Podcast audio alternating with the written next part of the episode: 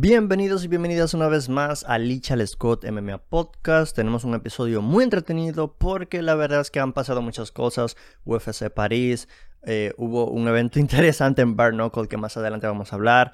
Eh, hay muchas cosas de qué hablar. La verdad es que iremos, iremos de ello, pero primero, iremos con ello más tarde, pero primero presentarme. Para la gente que no me conozca, yo soy su host, Lichal Scott.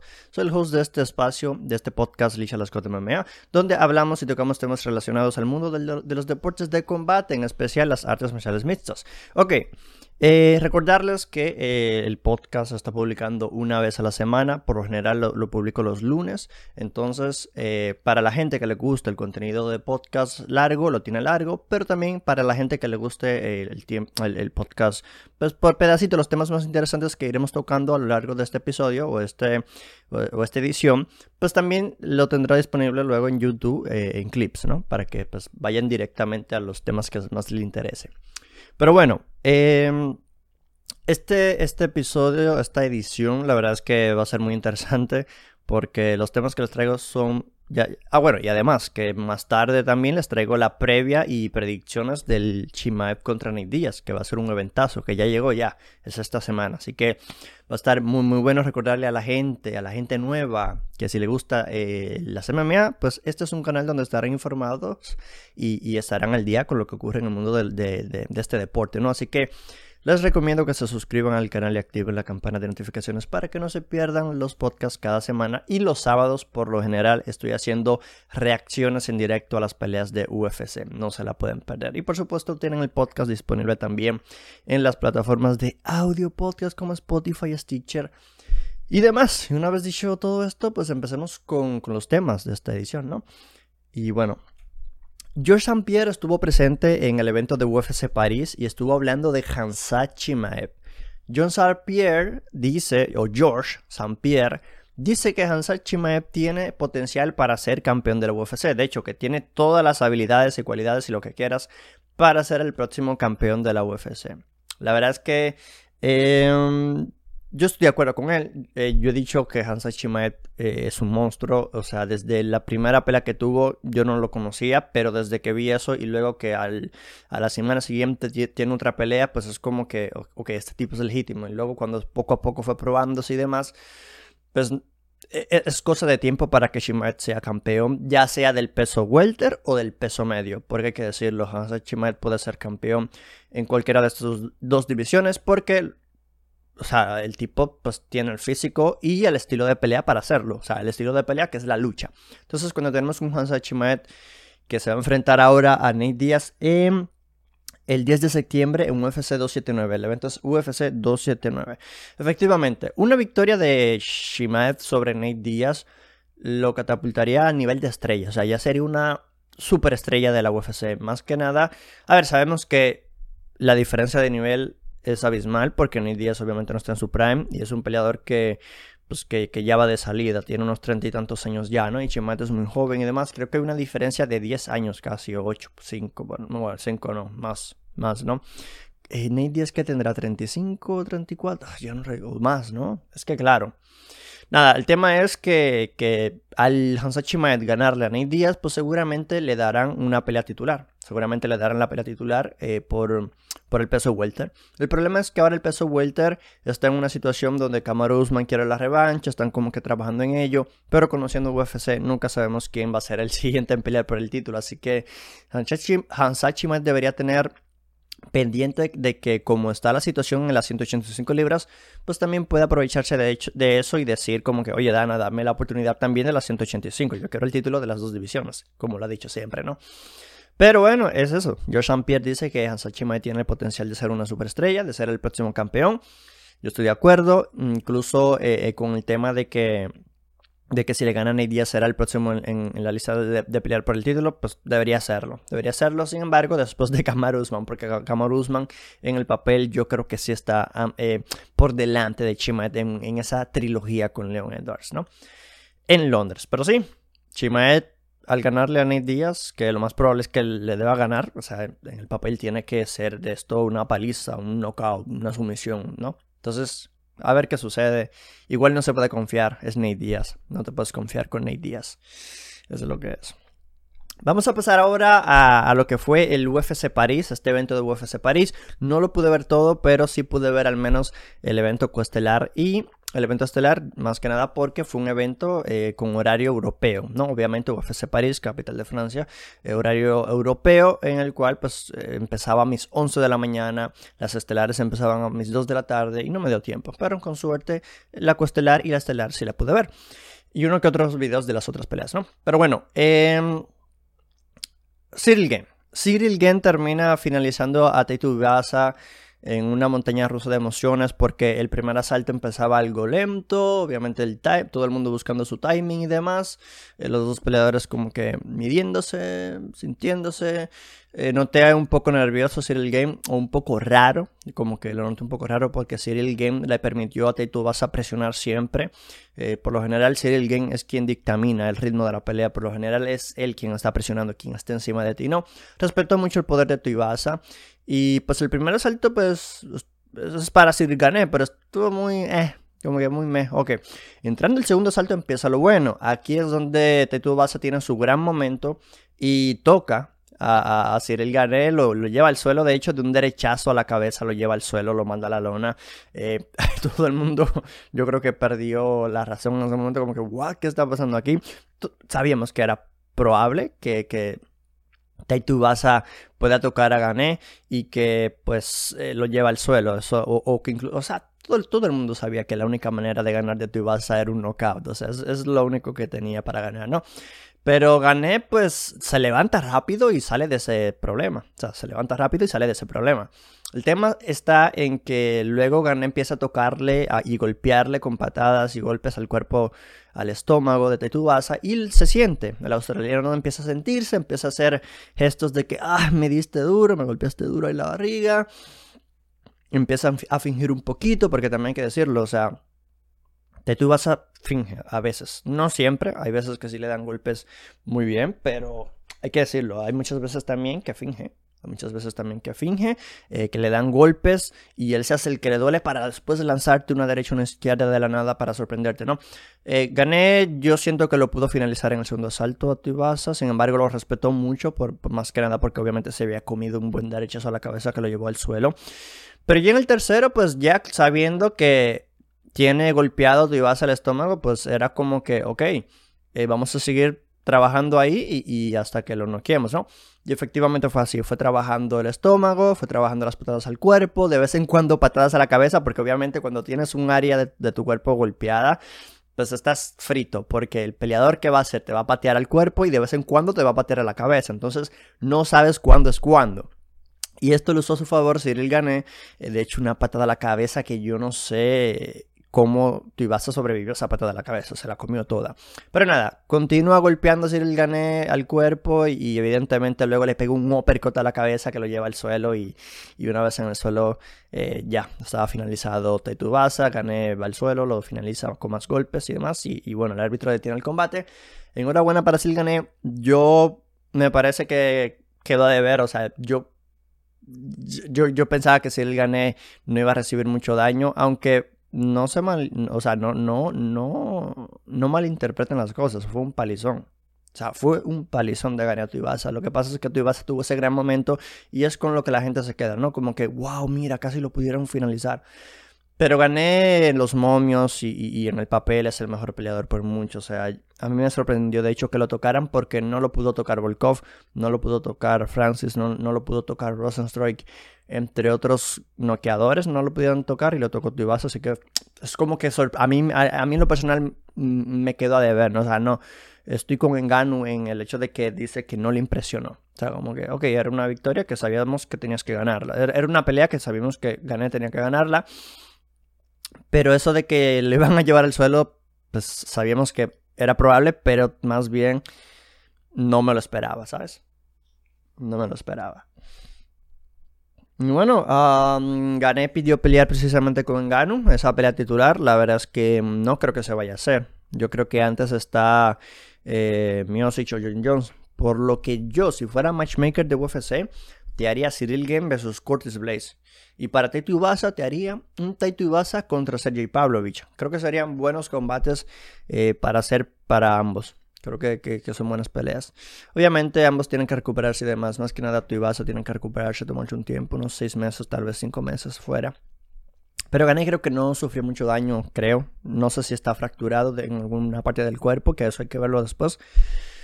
Pero, pues sí, hey, mm, Gané asusta, pero se lleva la victoria con knockout sobre Tuivasa. Vamos entonces ahora al evento costelar. Robert Whittaker contra Marvin Vettori. Fue una obra maestra de striking a favor de Whittaker. Yo me lo esperaba esto. De hecho, o sea, no me veía a un Marvin Vettori intercambiando golpes con Whittaker. Más bien, yo decía que la única manera de ganar de Vettori era llevándolo al clinch constantemente, buscando el derribo constantemente, haciendo haciéndolo una pelea sucia, una pelea de bastante abrazo y, constancia en los intentos de derribos no hizo nada Vettori. Vettori literalmente no hizo nada. De pie no podía tocar a, Robert. Robert entendió cómo funcionaba el plan de juego de, de Vettori, que lo llevó a una escuela de striking, literalmente. Vettori lanzaba los golpes y Robert evadía casi todos. O sea, Robert salió con la cara solamente como con un moretón eh, por un lado, pero después nada. Es que no. Vettori no le hizo nada, literalmente. Whitaker lo llevó a la escuela con las buenas leg kicks, buenos golpes, buenas patadas, eh, buenos jabs. O sea, incluso un derribo al final, por el final. O sea, eh, un genio Robert Whitaker en esta pelea. Eh, yo decía eh, luego de la pelea como que a los compañeros, o sea, ¿por qué no intentó más Vettori? O sea, solamente intentó un derribo, lo tenía con el body lock, no pude llevarlo al suelo y como que en ese momento dijo, uy, no puedo llevarlo al suelo, pero ¿cómo lo sabes? Realmente es solamente un intento, o sea, yo creo que mínimo Vettori tuvo que haber intentado un derribo por asalto, mínimo, solamente intentó un derribo en toda la pelea me parece. Robert Whittaker eh, dice entonces en la conferencia de prensa de UFC París que él todavía quiere el cinturón peso medio, que él no va a dejar de pelear hasta volver a pelear por el cinturón peso medio y volver a recuperarlo, ¿no?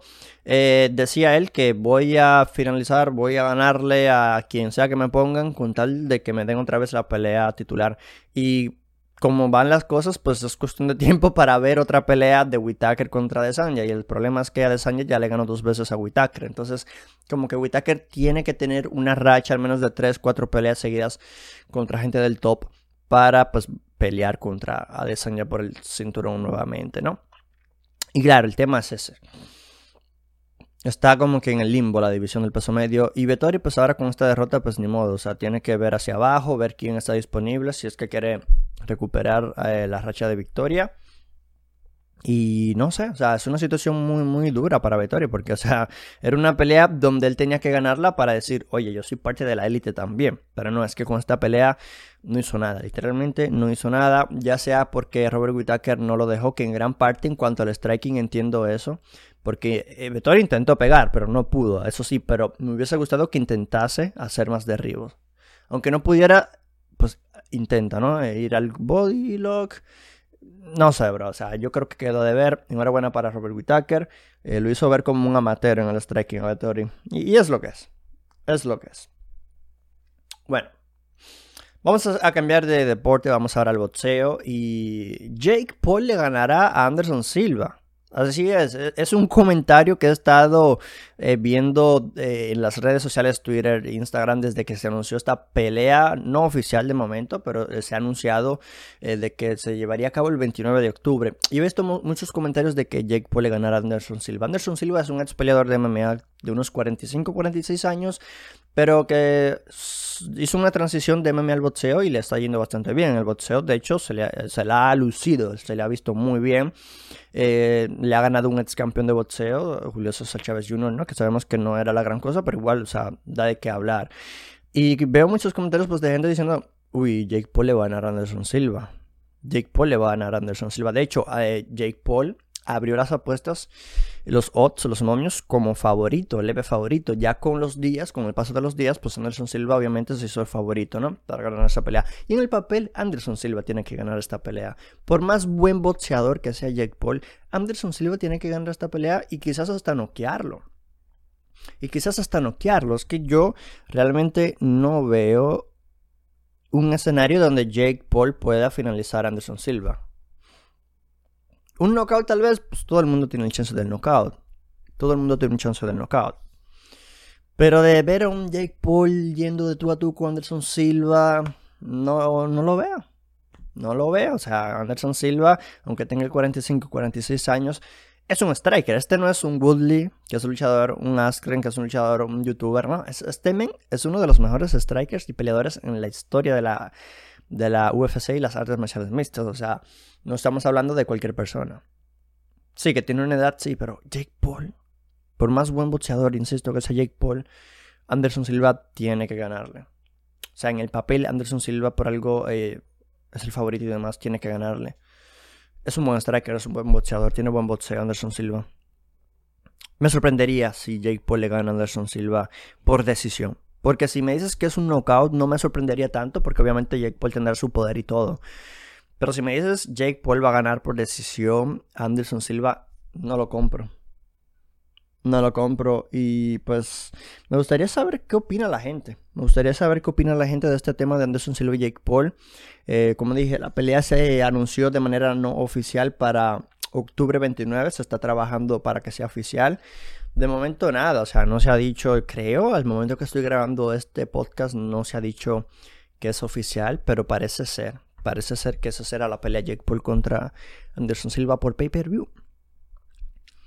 No lo sé, a ver, insisto, no, no veo a Jake Paul ganándole a Anderson Silva. Si lo hace por decisión, me impresionaría muchísimo. Pero, pero si lo hace por knockout, pues la verdad no tanto, porque es, la única manera que puede ganar Jake Paul en mi, en mi pensar.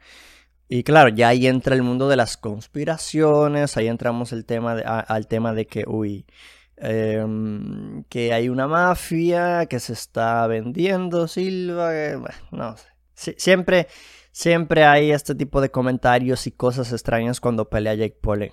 Es, es lo que es. Cada vez que pelea Jake Paul con un peleador de MMA, en este caso Anderson Silva, aún entiendo por qué gente dice Jake Paul le va a ganar a Anderson Silva.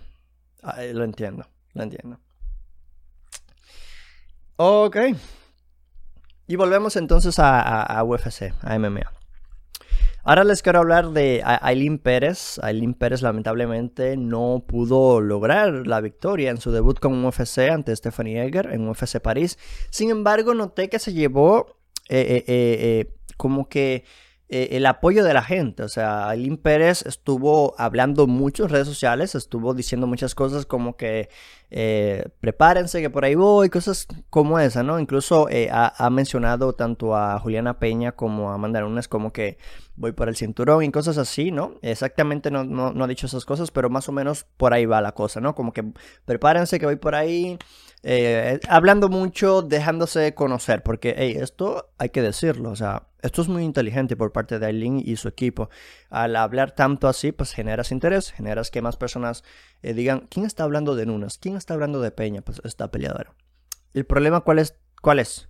El problema está en hablar que vas a hacer algo y no cumplir. O sea, te toca una rival, Stephanie Eger en corto aviso, que yo siempre digo lo mismo en corto aviso. Le, los peleadores que toman una pelea en corto aviso la toman los dos, no solamente el que viene a tomar la pelea en corto aviso. Sin embargo, entiendo que el que venga tomando la pelea en corto aviso, tal vez no haya pasado un proceso de campamento. ¿Me entiendes? La otra persona pues sí tendrá un proceso de campamento en el cual pues ha tenido a lo mejor una, una, mejor preparación, pero al final del día como es un rival nuevo pues a lo mejor su plan de juego se le destruye por completo. Por eso Javid decía mucho, yo entreno todo, porque puede ser que un día me toque pelear con alguien en corto aviso y mira, por eso, eh, claro, pero hay mucha gente que su campamento se lo enfoca según el peleador que le va a tocar, ¿no? Pero bueno, es otro tema. La cosa es que Eileen eh, me di cuenta que se ganó la gente, se ganó la gente y, si tú te metes a las redes sociales de Eileen, eh, probablemente dirás, uy, la van a acabar, se la van a comer a, los haters, la, la, van a criticar. Pero no, me, me, tomó una sorpresa y cuando entré a sus redes sociales, Instagram y Twitter, vi más comentarios de apoyo y de ánimo que de hate que de odio. O sea, yo no me lo podía creer. Y, cuando vi esto, yo dije, y no era que yo me lo esperaba ni nada, era porque quería ir a ver cómo, cómo, cómo estaban las cosas, ¿no? Porque ella también publicó un comunicado diciendo que está bien, diciendo que no salieron las cosas, pero que quiere esa pelea original contra Sarah Fern en 145 libras o que también puede pelear en 135 libras, que no tiene problemas con las dos divisiones. Sin embargo, entiendo, entiendo que, pues, que, que haya hate porque esto no le pasa solo a ella, le pasa a todo el peleador que dice que va a hacer algo y, no lo cumple. O sea, va a haber mucho hate, mucha gente diciendo, ah, mira, bocón, bocón, ¿no? Pero me sorprendió, me sorprendió y qué bueno, qué bueno. Y, en gran parte porque por su forma de ser, o sea, por la manera como es, pues obviamente genera un interés y, y a la gente le cae bien por obvias razones, ¿no? Pero, pero por su carisma y demás. Entonces, eh, muy interesante, muy interesante lo de Lim. Yo insisto, creo que tiene potencial de ser una estrella. Eh, si tiene una buena racha de victorias, creo que puede llamar la atención y me parece que mucha gente empezará a seguirla aún más. El problema es que hay que ganar las peleas. Al principio va a ser duro. Obviamente le tocó una rival Stephanie Eger que ya venía con peleas muy complicadas detrás y, es lo que es. Es lo que es. Eh, Ahora, como digo, a ver, y yo, yo preferiría que bajara a 135 libras, pero entiendo que es inteligente quedarse en 145 porque es la vía más fácil, entre, entre comillas, de pelear por el cinturón, porque todos conocemos, y yo, he yo el primero que he atacado esa división, para mí esa división no existe, porque son dos, tres peleadores que existen en esa división. Por ejemplo, ahora va a pelear Norma Dumont y Daniel Wolf, me parece. Entonces, si Norma Dumont le gana a Daniel Wolf, pues sería Dumont la próxima pelea por el título del peso pluma. Y, es el tema, o sea, que como hay dos, tres, cuatro peleadoras, pues supongo que con dos victorias cualquier peleadora de las 145 libras pudiese pelear contra Amanda Nunes. Es el tema. no sé, estará interesante ver qué, qué pasa, qué, qué, pasará acá. Estará interesante saber qué, qué va a pasar acá. Es lo que es. Y sí, Aileen Pérez, pues si decide quedarse en 145, me parece inteligente, pero tiene que ganar las peleas. Tiene que, tener un buen plan de juego. Em, y ver qué sucede. Ver qué sucede. Si decide bajar a 135, también eh, está bien. Está bien. Pero bueno, eh, vamos entonces ahora a transicionar con skin informativa con los compañeros. O también tenemos, recuerden que tenemos la previ predicciones del UFC 279 Chimaed Díaz, Díaz Chimaed. Entonces, vamos a, ah, vamos a transicionar ahora con, esos eh, segmentos de este podcast y luego regresamos para entonces despedirnos, ¿no? O sea, nos vemos en breves. Ok, y seguimos en el podcast Lisha Scott MMA, pero ahora con el segmento de Skin Informativa, ya saben, todo en uno. Yo estoy aquí acompañado con mis compañeros de Venezuela. Estamos aquí con Relatos MMA. Un saludo, gente. Espero que les guste este programa y una vez más aquí. Ustedes saben que siempre estoy disponible y bueno, vamos a hablar de temas interesantes. Y por supuesto, Carlos mía también. Hola, chicos. Bueno, no pude estar en la anterior esquina por falta de tiempo, pero aquí estamos hoy disponibles. Entonces, vamos a hablar de unos buenos temas, así que no, no se quieren esperar por algunos de estos temas, así que vamos con él. Efectivamente, y como siempre sus canales estarán en la descripción de este podcast. Bueno, primer tema del cual les quiero hablar para ir de lleno a los temas, muchachos. Francis Ngannou no está impresionado con la victoria de Cyril ante Taito y fueron declaraciones que dio ahí, porque Francis Engano, para el que no sepa, estaba en primera fila. Él estaba ya en París, en primera fila, viéndose la pelea. Y obviamente siempre le preguntan a los peleadores en detrás de cámara, en la conferencia de prensa o, la reportera de UFC, siempre le preguntan a los peleadores qué les pareció la pelea, ¿no? Y en el caso de Francis Engano, él dijo lo siguiente. Fue una pelea estratégica y técnica. Es difícil responder a la pregunta de que si estoy impresionado con Gané. Pues es un tipo que ya vencí. Él está aquí por una razón, peleé con él por una razón, porque probablemente era el contendiente número uno. Sí es bueno, pero yo soy el campeón. Sí, así que es muy difícil estar impresionado. No tengo ninguna línea de tiempo o plazo para regresar. Voy a ver al médico dentro de una semana. Estoy haciendo un seguimiento con el médico para ver cómo va todo, pero va bastante bien, yo creo. Pero hay que darle algo de tiempo igual. No es que vaya a ser genial. Han pasado cinco meses y todavía necesito algo más de tiempo. Esas fueron las palabras de Francis Engano y bueno, también dice que no sabe cuándo va a regresar, que necesita más tiempo. Y el problema acá muchas veces es que eh, precisamente el tiempo se acaba, porque según el contrato de Francis Engano, tengo entendido que si no pelea durante un cierto tiempo, puede quedar agente libre. Creo que es lo que he leído del tema del contrato de Francis Engano. ¿Qué opinan ustedes de Francis Ngannou, las palabras que dijo sobre Gané? ¿Le está huyendo a una revancha con Gané con estas palabras? ¿O realmente pues eh, Francis Ngannou pues simplemente como que le da igual y quiere pelear en boxeo ya y quiere olvidarse de las MMA y, y es lo que es, porque no aparenta estar como que muy interesado en pelear en MMA por lo visto, de relatos. A ver, yo creo que es más que obvio que Francis no, no está muy interesado ni en revanchas, ni Mm, en pelear con nadie más que, por ejemplo, no sé, qué sé yo, John Jones. Eh, por John Jones es la única persona que yo he visto que le ha mostrado interés en pelear en el octavo.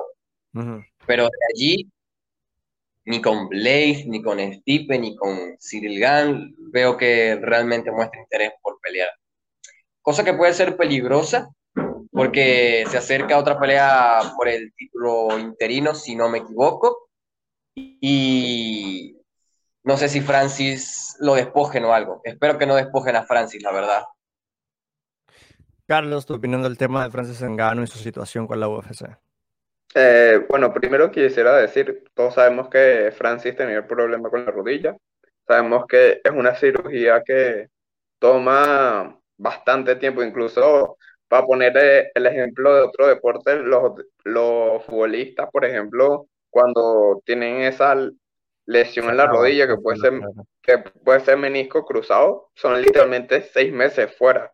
Y obviamente Francis Ngannou peleó hace cinco, se hizo la operación, ha estado haciendo eh, fisioterapia en el agua y obviamente estamos viendo que sigue, o sea, tiene unas citas con el doctor y tal vez lo siento que lo pueden empujar un poquito porque los pesados últimamente como que han estado un poquito más activos, o sea, este año hemos visto a Blades, hemos visto a Aspinall, hemos visto a Cyril Gane, hemos visto a Derrick Lewis, es decir, todo el top se ha estado moviendo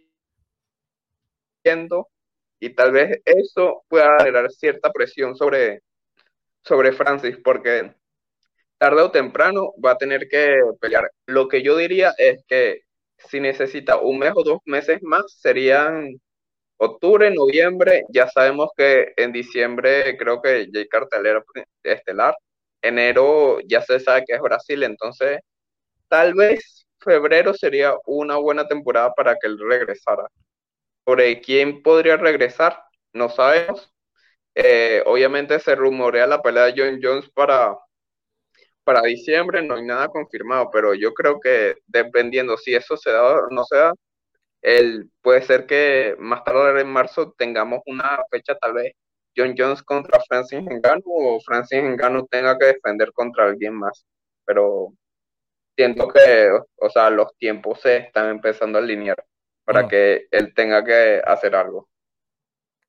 Interesante. A ver, yo creo, yo, yo pienso que eh, estoy rezando para que por fin se dé la, la pelea de Jones contra Stipe y de ahí saquemos al retador número uno. Porque mandar a Cyril yo creo que necesita una victoria más.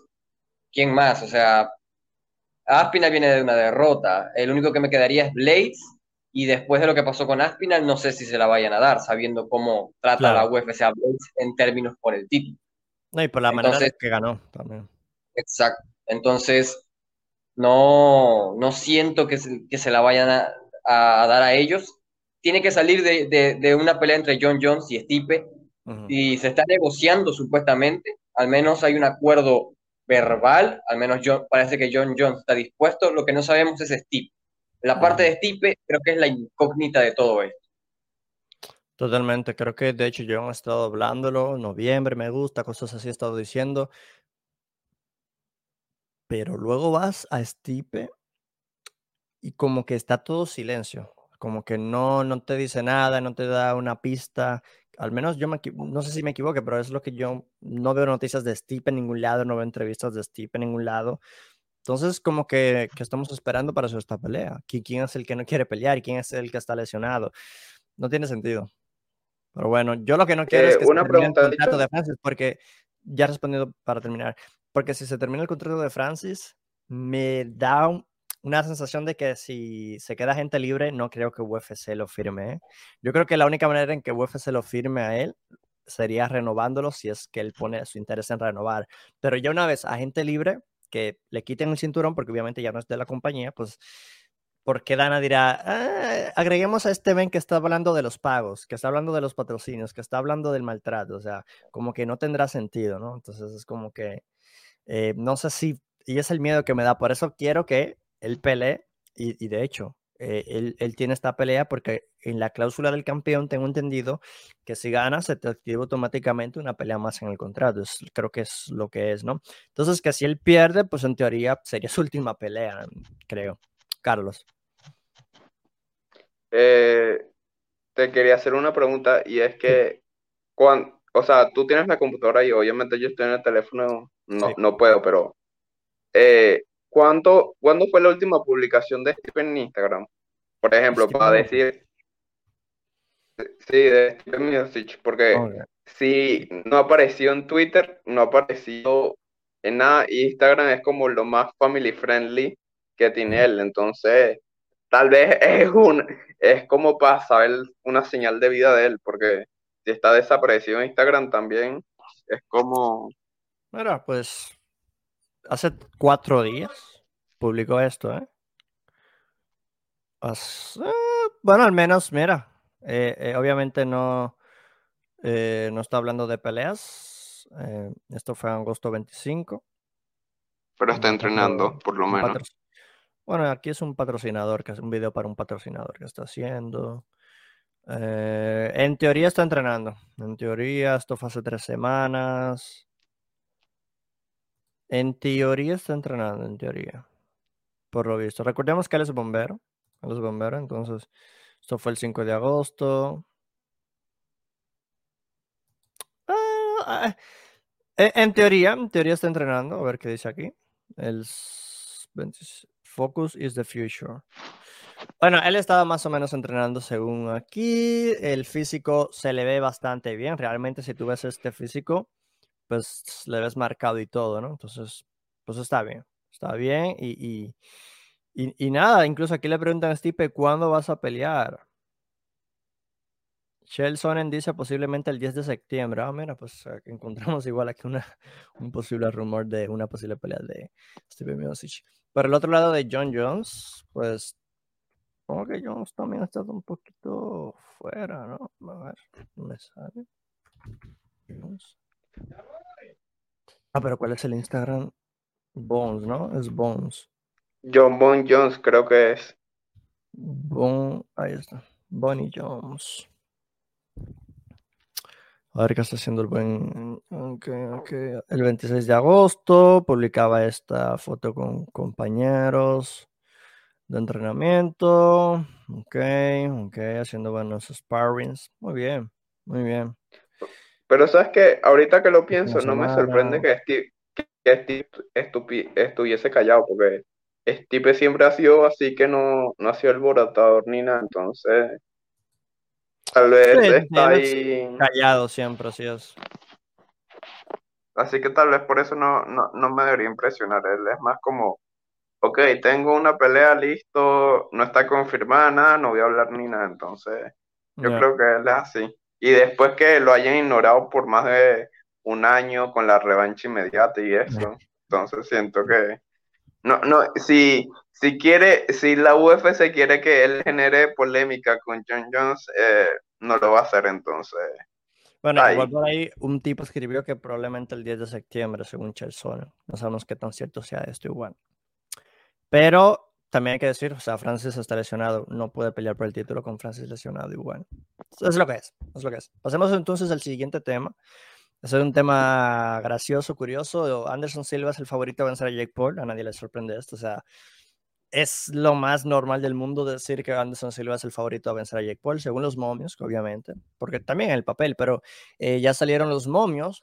Eh, los momios, para que la gente no tenga idea, son las probabilidades o posibilidades, no sé cómo se le diga, porque creo que probabilidad y posibilidad son distintos, ¿verdad?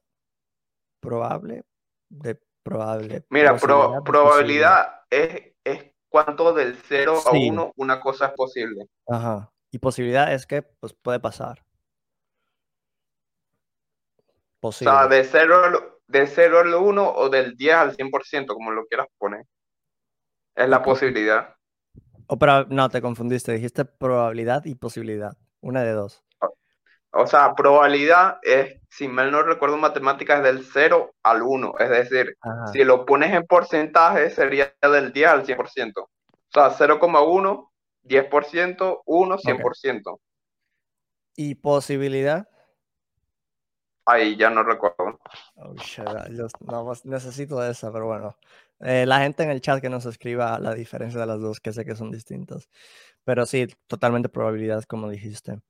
Bueno, nada, y los momios pues son estas probabilidades de, lo que vaya a pasar. Y Anderson Silva, eh, eh, actualmente, en el momento que estamos grabando esto, es el favorito con menos 155 y, y Paul, Paul, Jake Paul como el underdog con 125. Estoy viendo acá en esta pantalla. Pero claro, para la gente que no tiene idea o, no, no sabía esto cuando se anunció, Jake Paul salió como el favorito. O sea, cuando se anunció esta pelea, literalmente, el día que se anunció, Jake Paul abrió como el favorito. Pero ya obviamente pasaron los días y gente que sabe de esto, pues empezó a apostar, a poner su dinero. Anderson Silva por obvias razones. Pero mi pregunta es para ustedes, muchachos. ¿Ganará Anderson Silva Jake Paul? Carlos. Eh, primero tuviese que decir que si digo que no, y el pugilato esto me va a matar, pero voy a ser, pero voy a ser sincero. Eh, honestamente, no he visto todas las peleas de boxeo de Anderson Silva. Sí he visto que en su Instagram que se me mantiene activo entrenando boxeo y todo eso. Y se ha visto bien, pero todas las personas con las que ha peleado son más o menos de una edad parecida a la suya. Jake Paul es más joven, tiene entonces un mejor cardio, pero eh, y tal como tú lo has dicho a veces, Lichal J. Paul como que sí tiene madera para ser boxeador, pero no, no ha peleado con la gente indicada. Mm. Eh, si, mal no, si mal no recuerdo, en la pelea con Tyron Woodley, eh, creo que Woodley lo llegó a tocar en un momento, entonces, y Woodley era un 170 que subió de peso, entonces un 185 natural entre comillas, bueno, no natural porque sé Anderson tiene que cortar peso, pero eh, las peleas de, de Jay Paul siempre han sido 185, 195, entonces yo creo que el que va a ser más cómodo en el peso eh, aún cortando va a ser Anderson Silva. Eh, la experiencia marcial y todo esto de striking, eh, Anderson Silva, la experiencia, todo, la veteranía. Entonces, por más que J. Paul sea el más joven y tenga como ahí los números recientes que son gente que no terminé de convencer. La, la segunda pelea con Woodley sí lo noqueó y todo, pero es como no, no hice feeling porque Woodley ya está acabado en UFC, pelea con él, pierde y vuelve a perder. O sea, la racha de Woodley más negativa no podía hacer y aún así tocaron a Jeep Paul. Entonces, siento que tal vez Anderson Silva sí pueda, pueda ganarle a Jeep Paul. No sé si o va a ganar. Bueno, va a ganar. Para mí va a ganar, pero lo que tengo en duda es si lo va a noquear o no. Ok. Eh, relatos. Tu opinión de esta pelea. Que se dice que va a ser, a ver, el 29 de octubre, creo probablemente va a ser esta pelea. Eh, un momento, ya va. Un momento. Eh, lo que está Anderson Silva contra Jake. Anderson Silva y Jake Paul. A ver, a ver. El gran problema aquí es que Anderson Silva ya tiene cierta edad. Si no me equivoco, está cerca de qué? Tiene 40 y qué? 45, 46, por ahí está. Ya casi es un 50. A ver, el gran problema aquí es eso. Yo creo que es la edad de Anderson Silva. Si el único, el la única, el único miedo que yo tengo es la edad. Eh, para, por saber, cuando tú llegas a ese punto, eres, como yo digo siempre, como yo digo siempre con los veteranos, como por ejemplo Robert Seira, como esa gente, eres una bombilla que se prende y se apaga y en algún momento vas a dejar de encender. Silva ha, dado grandes performances en su corta carrera de boxeo. Le ganó a un ex campeón como lo es Julio César Chávez Jr., noqueó brutalmente a Tito Ortiz y su última pelea fue una exhibición donde vapuleó completamente. Es un tipo que comenzó en el boxeo, al menos su base es el boxeo, tuvo peleas de boxeo antes de entrar a la UFC. Es un tipo que tiene experiencia, es un tipo que tiene, es muy veloz, tiene buenos reflejos. Y yo creo que debería o va a ganarle a Jake Paul. Pero como digo, tengo miedo de que en un momento se le pase como a Tyron Woodley, que para mí Tyron Woodley iba ganando esa pelea hasta que baja una mano y le clavan, la, le clavan en la cara y lo noquean. Y eso es lo único que me da miedo de que Jake Paul le ponga una buena mano a Silva, que sabemos que su mandíbula ya no es la mejor. Entonces, Silva tiene más alcance, tiene más experiencia, más fighting IQ. Incluso Jake Paul siendo más joven, yo creo que Silva es mucho mejor boxeador que él. Pero sigo teniendo algo de miedo. No, no, no, a ver. No, a ver, a ver, a ver. Sabemos que, sabemos, espérate, Carlos, sabemos que la única posibilidad, sí, ahora sí posibilidad, vale. La única posibilidad de que gane Jake Paul es si queda, porque no en la vida no veo a Jake Paul ganando por decisión. Si Jake Paul gana por decisión esta pelea, a no ser que Anderson Silva haya tenido una mala noche, eh, una exageración, está comprado, exacto. A no ser que eso sea así, porque no, no, me veo oh, al Anderson Silva, por ejemplo, de, de, contra el Julio César Chávez Jr., que aunque tampoco sea la gran cosa ya, ni tal vez nunca lo fue, pero por lo menos llegó a ser campeón, que, que hay gente, tantos boxeadores que ni llegan a ser campeón. Entonces, es el tema, es el tema. Eh, Silva se ha visto bien, no quiero a Tito, que Tito no es nadie tampoco, pero o sea, se, ha, se ha visto bien, se ha visto bien, como decía Carlos, contra gente de su edad y eso. Pero Jake Paul, por más y nada que sea más atlético ahora, más eh, mejor físico, más joven y todo, Anderson Silva tiene que ganar esa pelea. Yo creo que la va a ganar. Mi único problema es, como dice Relatos, que en todos los deportes de combate siempre hay un momento que puede cambiar todo, que es ese golpe de yo, que a todo el mundo le puede pasar. Todo el mundo. Ya lo vimos con tu Ibasa gané, gané, sobrevivió, pero todo el mundo tiene un golpe que le puede cambiar la historia del combate. Aunque seas mejor que yo, yo te puedo conectar un solo codazo, un solo rodillazo que te dejen que yo. Entonces eso, es lo que no se controla. Pero lo que sí se controla es cómo peleas. O sea, tu, tu estilo de peleas, tu estilo de presión, eh, determinar la distancia, el ritmo de la pelea, la combinación de golpes y eso. Entonces yo creo que Silva debe aplastar. Eh, por eso yo le quería agregar una última cosa. Sí. Eh, ustedes han visto todas las peleas de Anderson Silva en boxeo, ¿verdad? Yo he visto highlights, pero no, he visto las peleas como tal. Y eso que él, él bajado las peleas de boxeo. Él ha bajado las manos como así en MMA. Porque, o sea, es, el IQ de Anderson Silva, pero si baja las manos como así en MMA, Ahí es como decirle, ahí tienes el momento perfecto en bandeja de plata. Guardia baja, pácata, listo. eso es como el miedo que, yo tengo. No sé si lo hace, Él lo hizo con, con Julio César Chávez Jr. ya cuando la ventaja era tanta que el tipo se estaba, estaba vacilando, mm. literal. Mm. Pero con Tito él tuvo las manos siempre arriba. No, no creo que, a ver, y si lo hace va, eh, eh, a distancia. no. pero imagínate que el knockout llegue por eso, porque se puso a estar de. Ah. Bro, eso está súper comprado, bro. Si lo hace, eso va a estar súper comprado, bro. O sea. A, lo Chris White, Sí, exacto, como que, como que va. Por ejemplo, no sé si vieron la de Michael Venom Page, pero, bro, estás boxeando, ¿qué haces con esa guardia? No sé si la vieron contra Mike Perry. El tipo estaba con la guardia típica de, del kickboxing, de, del karate o de lo que sea. Lateral así, bro. O sea, literal peleando como boxeo, pero así, lateral, literal. Como se cuadran. es boxeo, bro. Tienes que estar así, no así de lado. No sé, a ver. Em, pues eso. Yo creo que, yo creo que la gente que dice que va a ganar Jay Paul, yo creo que por el tema de las conspiraciones y conspiraciones y eso, no sé. Yo creo que no. Es lo que es. Son gente que, son gente que como yo, el boxeo las tiene tan perturbadas que se creen cualquier cosa. Y, más allá también por el tema de que es Jake Paul también, yo creo que le agrega un, plus ahí. Carlos, ¿si vas a decir algo antes de pasar al siguiente tema? No, ok. Bueno, y es que el siguiente tema es un interesante porque no todos harían esto, no todos como promotor haría esto, y es que Javi prohíbe patrocinadores de apuestas en Eagle FC. Eagle FC es su promoción.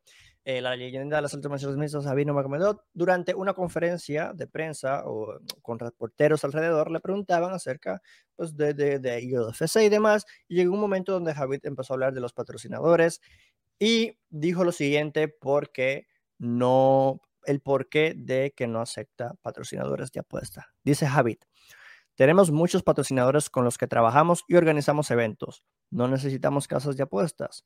Creo que las apuestas son más peligrosas que el alcohol. Creo que es peor la publicidad de las casas de apuestas que el alcohol, reitero.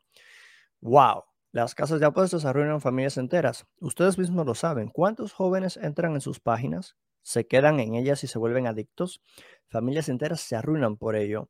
Ustedes saben bien lo fuerte que es la adicción al juego es lo mismo que una adicción a las drogas. Sería lo mismo que si yo anunciara drogas aquí. El juego y la drogadicción están al mismo nivel para mí. Relatos, te pregunto, ¿qué te pareció?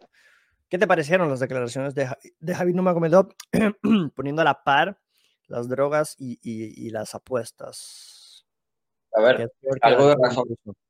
Algo de razón, algo de razón tiene. Yo, yo no apuesto, sí tengo amigos que apuestan, este, creo que uno muy cercano, pero eh, ciertamente se vuelve, es como una adicción, y creo que tiene esa semejanza a las, a las drogas en ese punto. Y yo creo que más también le suma Khabib porque, por el tema religioso de él. Entonces, dudo mucho que tiene sentido de que él haga estas cosas. Claro, es un muy buen dinero que se pierde, porque vamos, las casas de apuesta generan un montón de dinero pero yo creo que es totalmente respetable su decisión y creo que no todos los promotores se atreverían a hacer tal cosa.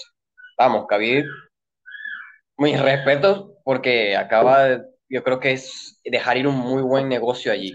millones, millones de dólares. ¿Tú lo harías?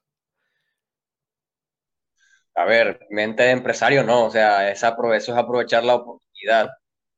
Pero ya, yo creo que ya eso es un tema religioso y de, de, cada, de, de, perspectiva de cualquier persona.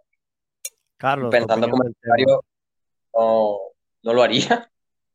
O sea, sí entraría en ese negocio. Carlos. Eh, o sea, tal como estaba diciendo Leo, eh, si no, eh, si alguien musulmán me puede corregir después en el chat, creo que lo que está prohibido son las apuestas y el alcohol como tal. Entonces, ellos sí, en, una, en un estilo muy estricto, porque sabemos que la religión un poquito más está que las religiones es que es un poquito como más a cumplir en una forma más rígida, entonces, pero también tiene razón en el sentido de la palabra en como ya, disculpen, es que no sé si cayó mío. Ahora, eh, ahora ya estás. Estabas cortando. O sí tiene como una parte religiosa.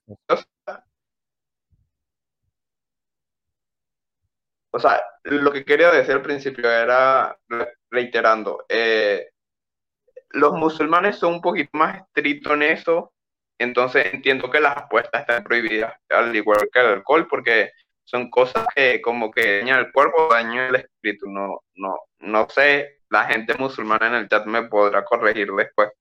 pero en el sentido de, en el sentido de las adicciones lo comprendo. es, si mal no recuerdo, han habido casos que todos los soldados que vuelven de la guerra eh, con el síndrome postraumático siempre tienen eh, una o dos adicciones principales. Mm. Eh, la principal es el alcohol y la segunda es que ellos algunos otros se van directamente a las apuestas porque sienten como la adrenalina al apostar, al arriesgar parte de su dinero y entonces a veces eso se vuelve una adicción mucho más seria. Entonces es verdad que hay gente que ha perdido su casa, su dinero, su familia, todo por apostar y yo creo que a nivel empresarial es una cosa muy arriesgada porque obviamente Estamos hablando de una de las fuerzas que más mueve dinero en el mundo. Todos los deportes tienen casa de apuestas. eh, desde la NFL con el fútbol americano, la Champions tiene su casa puesta, la eh, casa puesta, todo. Y es que nosotros lo vemos en las peleas que dicen favorito para apostar tanto dinero, el underdog tanto dinero para apostar. Y ahí vas recibiendo fracciones. Entonces, obviamente, incluso hay, hay gente que predice las peleas apostando según el índice de apuesta. Entonces, sí puede afectar la promotora, tal vez, pero que pueda ser un ejemplo a futuro para una promotora de MMA como más limpia o algo, también tú lo dirás si fue la decisión correcta o no. Pero tú lo harías. Eh, yo, eh, si tú, o sea, al nivel que está Eagle FC ahorita, lo haría, porque sé que necesito el dinero. Ya después, si eh, me estabilizo, o sea, estabilizo las cuentas, no, no renovaría tal vez el contrato, no sé. Sería una decisión que tuviese que tomar con, con los socios, obviamente, no es una decisión personal mía nada más. ¿Lo harías o no? Mm, lo limitaría, pero no lo cerraría al 100%. Ah, está bien, es válido, es válido esas respuestas. Ah, wow. Sí, está, está raro. Está raro porque es mucho dinero. Las casas de apuestas, como dijeron los compañeros, es mucho dinero en juego. Y yo creo que Javi fácilmente se está perdiendo 10, 20 millones con, con, con esto. Fácilmente. Eh, yo lo haría o no. A ver, yo en un principio no. O sea, yo creo que, yo creo que, como decía Carlos, dependiendo de la situación. Limitarlo y tal, no lo sé. Porque igual es como que sí, o sea, yo quiero si sí o no. Entonces, yo en un principio no, porque fíjense, en mi canal yo a veces hablaba de, de los momios, ya ni menciono momios. Solamente menciono momios en Tapology, o sea, que es el porcentaje ese que da Tapology de, de, los favoritos y ya está. Porque siento que es que es, es cierto, o sea, y, siempre que hago mis predicciones, siempre digo no apuesten, no apuesten, no apuesten. Porque es, es, es, una, es una asquerosidad. Hay gente que literalmente no puede ver deporte sin apostar o algo sin apostar literal. Y, y luego te sacan, eh, saldrá con bandera Jake Paul, saldrá con bandera Anderson Silva, eh, que si Anderson Silva se resbala, eh, ganas tanto, que si alguien sangra en el primer asalto, bro, te buscan apuestas de todo tipo de cosas, es una locura. No sé si han visto eso, pero literalmente en cada website hay cosas, hay, hay opciones distintas de apostar. Es una locura. Y sí, yo estoy de acuerdo con Javi. Yo, yo no lo haría, la verdad. Yo no lo haría, pero, pero, claro, sí, tenemos un compañero pues, llamado 23MMA que le va muy bien, le va muy bien en las apuestas, hay que decirlo, pero yo, yo, yo creo que e, él hace bien, él hace bien con su trabajo, pero yo, igual no haría, no, no haría eso. No haría eso. A ver, si tú eres muy bueno y te da igual, hazlo. Pero ya yo creo que como dice Leo, es de cada persona. O es algo de cada persona. Pero yo, yo no, yo no lo haría, no, no me gusta. Nunca he apostado en mi vida dinero. Never in the life. Nunca creo que lo voy a hacer. Pero dicen que nunca digas nunca, así que no lo sé. De momento no. Ok, seguimos con los más temas. Dato, curioso. Dato curioso. Yo he apostado una vez en mi vida y fue en la pelea de Cowboy contra McGregor. Fue el dólar más fácil que gané en mi vida. Y claro, es que claro, es que, bro, uno, es que, ah, bro, imagínate la, la gente que perdió dinero con, en la primera pelea de, Amanda y Peña, bro, la gente que, que, que literalmente apostó lo que no tenía. Bro, no, no locura. Bueno, seguimos. Alex Pereira, parece un peleador de 205 libras, son los comentarios que le hacen en su cuenta de Instagram. Y es que en una publicación que él hace en Instagram, eh, al lado, al lado de, de quien sería este peleador de 100, ¿cómo se llama? A ver, uh, Dominic Reyes, Dominic, claro, ya se me iba a olvidar su nombre. Dominic Reyes, él hace eh, esta publicación y dame a ver si la encuentro por aquí, un segundo, donde pues están como que uno al lado de otro y no encuentro la publicación. Este, ¿cómo se llama él en Instagram? Ah, yo creo que. Reyes, algo así. No, no, no, Pereira, Pereira, Pereira. Ya lo tengo, ya lo tengo, ya lo tengo. Ah, po- po- pones Poitán y te sale. Ok, pues esta publicación. Y pues, claro, acá mucha gente diciendo, wow, Alex es muy grande para 185. ¿Quién es el, el semipesado? Y claro, mucha gente lo, lo preguntaba porque Dominic Reyes, a su derecha, a la izquierda de nosotros, es un semipesado, o sea, o él compite en semipesados, mientras que Pereira, pues está compitiendo en el peso medio. Y Oliveira, pues, Oliveira, Pereira, claro, es Pereira, Oliveira. Pereira, eh, acá se ve enorme. Muchachos, acá se ve enorme Pereira. No sé qué que ustedes opinen de esto, pero es, es una locura eh, el, eh, lo que corta Alex Pereira. Tal vez algo parecido a lo que hace Polo Costa, pero Polo Costa es más pequeño, ¿no? O sea, él mide 6'4 y actualmente, si no me equivoco, estaba pesando 226 libras. Es lo que había publicado una vez. Hubo una imagen que él publicó que estaba pesando 206 libras o algo así. Claro, yo, yo- mi pregunta para ustedes es, muchachos, si pierde Alex Pereira contra Israel Adesanya, ¿debería subir a las 205 o quedarse en 185 y buscar más suerte en esa división, ya que va por un título en como en dos peleas? Eh, Leo. A ver, si- primero contestando lo de Pereira y el peso. Pereira eh, para, fue- compitió en tres divisiones en kickboxing. eh, Mm. medianos, pesado y pesado. Ese hombre fue campeón de peso pesado. Eh, eh, obviamente es enorme. Ahora, si pierde o con Adesanya en peso medio, a ver, yo creo que se le resultaría un poco más fácil semipesado porque no hay tantos luchadores. No sé si te... de- Ah, bueno, en, semi, en medio tampoco, pero hay ciertos contendientes que sí te saben llevar al piso. Si tú Mm. a, al semipesado, hasta que no llegues a la élite élite, no te vas a encontrar con un luchador tanto de nivel. Entonces, a lo mejor al inicio se le pondría un poco más sencillo, Mm. pero si te soy sincero, por el bien de los medianos, creo que debería quedarse allí aunque pierda, a probar suerte más o menos. Ok. Eh, Carlos, tu opinión del tema de, de Pereira, los 205, 185, su peso y todo. Eh, honestamente, si mal no recuerdo, yo, yo había pasado la foto, el tipo estaba pesando 220 ese día, cuando estaba haciéndole la masa muscular en la maquinita.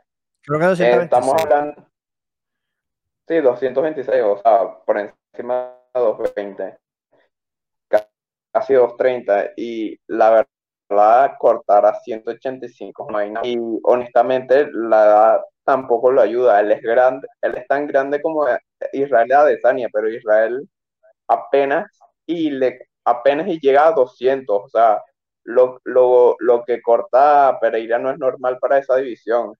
Entonces, su- supongo que con la edad ya sería bastante complicado seguir, seguir cortando 185 ya el próximo año, año y medio, le va a ser bastante difícil y tal vez 205 con su tamaño y peso eh, podría irle bien, entre comillas.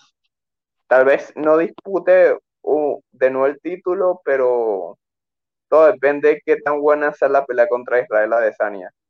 Eh, pero ojalá que pierda. Yo, yo sí no voy a ocultar nada. Yo, yo, o sea, yo, yo no oculto nada. Yo le voy a Israel Adesanya en esa pelea. Yo quiero que Israel lo noquee. Así que por mí pierda Pereira y suba. Para mí mejor. Pero, pero están viendo lo que está haciendo acá, luchando el men, ¿eh? Está buscando los derribos en este sparring. Un A ver, él entra, en la y- él, él entra en el gimnasio de Texeiras. Tiene, tiene que luchar Claro. sí o sí. Sí o sí. Sí, pero igual contra Adesanya. Puede ¿lo sorprender, ¿eh? ¿Lo, lo, lo ven Podría- luchando? A ver, a ver, yo, yo no descarto Eh, la el- idea. No la descarto, No la descarto, pero yo creo que va a ser totalmente de pie. Mm, Sí, mire, mire, yo, yo lo voy a poner así. Sabemos que Israel Adesanya es cinturón púrpura. No, no, no es ni blanco ni negro. Mm. Va, va a mitad del camino. Y Pereira apenas ahorita está aprendiendo cómo luchar en el suelo. Yo diría, llevarlo al suelo es como un riesgo más grande para él. Puede entrenar con Glover Teixeira, pero no pasas de blanco a púrpura en un solo momento. Y yo lo puedo decir porque yo he hecho jiu-jitsu y hago jiu-jitsu. Pero el nivel de es la pregunta. Eh, blanco? Eh, no sé. Claro, eso habría que buscar entonces. Eh, ya lleva tiempo entrenando con Teixeira, ¿eh? O sea, no me equivoco, no sé de cuándo, pero ya lleva tiempo. Ya como un año, pero es que subir, subir cinturón te puede costar por lo menos un púrpura, son seis años entrenando mínimo. en serio, damn. Carlos, ¿estás ahí? Por ejemplo, mi, eh, sí, mi sensei, por ejemplo, es marrón y ya 14 años entrenando. Pero, o sea, subir a negro no, También implicará qué tanto compites y qué tanto ganas, porque no puedes subir solamente perdiendo, supongo, ¿no? O, no, obviamente. No, o sea, para subir tienes que hacer un examen eh, práctico donde tienes que ah. demostrar cierto nivel de habilidad y cierto nivel de, de dominio sobre varias técnicas mientras, más, mientras más subes, más complicado va a ser el examen práctico, porque tienes que hacer una parte como técnica y una parte ya en lucha contra alguien de ese nivel. Mira, aquí no me, no me dice qué cinturón sea, pero dice que su técnica favorita de grappling es la Anaconda Choke. Ok, nice. A ver, no sé quién le vaya mejor en el suelo, porque a Desanjas yo, yo, yo diría que es mejor Pereira en el suelo que de ya diría yo, pero bueno, no sé. Eso hay que verlo igual. Tú, tú, lo dices porque es brasileño. Porque brasileño, obviamente, me parece que tiene mejores coaches de Jiu-Jitsu que Adesanya y pues... Este ya desde que nace tiene ventaja sobre el piso. Y, y, también te digo, o sea, para mí a Adesanya le regalaron ese cinturón, ¿eh? Yo creo que a Adesanya se lo regalaron, también te lo digo. Igual no, porque alguien que tiene buen Jiu-Jitsu es Vettori y él le revirtió la posición a Vettori en pleno rear naked choke. Es cierto también. Puede, puede ser, es cierto. Es cierto. Tal vez haya hecho mérito para dárselo, puede ser. Pero bueno, eh, nada, Pereira de Sanya, ¿cuándo es? A ver, tengo la información por acá. Es el 12 de noviembre en UFC 281. Wow, wow, wow. Ni modo. Eh, ¿Alguien quiere decir algo más antes de pasar al siguiente tema? Que quieren, que si no es un knockout, alguien se quiere arriesgar por su misión. No, a ver, yo voy con una decisión. Yo creo que la decisión va a ser para Desanya. Evidentemente el knockout está ahí, pero. Pueden creer que creo que esta será la pelea que más se le vaya a complicar a Israel. No sé, los, tengo una sensación. podría ser, podría ser, podría ser. Quién sabe, no sé, tal vez. En fin, muchachos, pasemos entonces al siguiente tema. Y es que Ty Emery y su celebración no te la puedes perder porque ha dado la vuelta a todo el mundo. Literalmente, eh, Emery, si no la conocías, la vas a conocer. Yo no la conocía tampoco y literalmente la estoy conociendo por esto. Em, o sea, literalmente, te metes a páginas de MMA, de medios, va a estar ahí en la primera portada.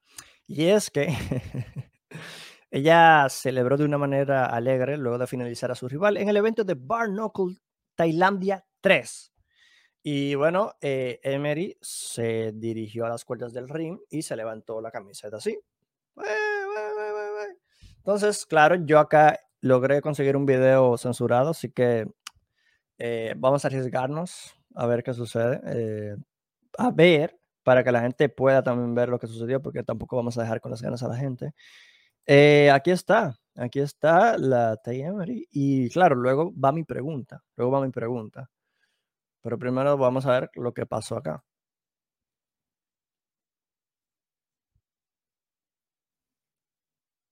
Em y claro, ya no vamos a mostrar más por el tema del copy, pero eh, denle para atrás si quieren volver a ver lo que hizo. Ah, claro, la celebración. Pero bueno, Em, muchachos, este tipo de celebración fue desagradable, fue agradable, qué les parece, repugnante. Em, no sé, su opinión, o sea, debería haber más de esas celebraciones. Eh, estuvo mal, estuvo bien. Y claro, para el que no sepa, ella tiene una campaña con eso. O sea, literalmente ella tiene una campaña de que debe ser así y de que no, no tiene que haber problemas con eso. Entonces, por eso lo hace, ¿no? No sé si lo volverá a hacer en un futuro, no lo sé, pero... ah, ¿Quién quiere estos libros? Ah, este es el, esta es la jocosa, este es el debate, ¿no? ¿Qué les pareció? ¿Estuvo bien, estuvo mal eh, esa celebración? Carlos. Ok, aquí es literalmente el debate funable porque somos tres hombres sin la opinión de una mujer. Eh, bueno, cierto, pero a ver, da Damas que estén viendo este programa, dejen su opinión en los comentarios. claro que aquí hay muchas. Hay, ah, Raquel, está Ana, hay muchas muchachas aquí. Está Cristina. Yo, o sea, yo, yo, no, yo no he visto, como, o sea, yo no había visto ni siquiera eso. Y me, me, sorprende que en Instagram no, no, no, las páginas de MMA no estén hablando de eso, porque literalmente no he visto nada. Y siendo sincero. En página web. Página web. En la página web. Bueno, siendo sincero, eh, yo creo que ha habido una evolución del movimiento, no, no voy a decir feminista, pero sí movimiento de la mujer con el tema de la igualdad en todos los países, incluyendo Venezuela, poquito a poco se ha hecho una, una igualdad.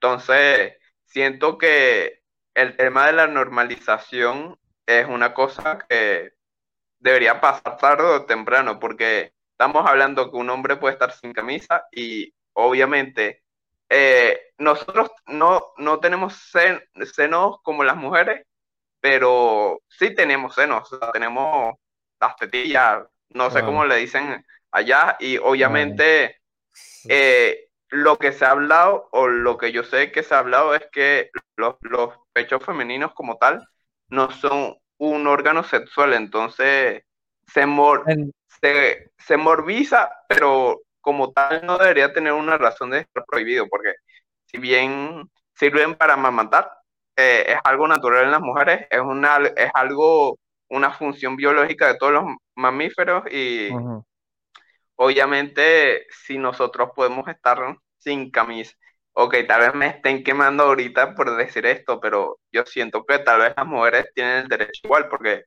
eh, no, órgano sexual, o sea, claro, órgano sexual lo tenemos abajo y obviamente por, por alguna cosa lo tapamos porque tal vez algo moral que viene de la traición, de la sociedad. que viene de, que viene de la, sociedad, exactamente, pero impone cosas. Siento que, o sea, estamos como, ya, ya es como tratar un tema tabú y estamos hablando que no estamos sexualizando. Tal vez estamos, tampoco te alargues mucho, porque quiero monetizar, tampoco te alargues mucho.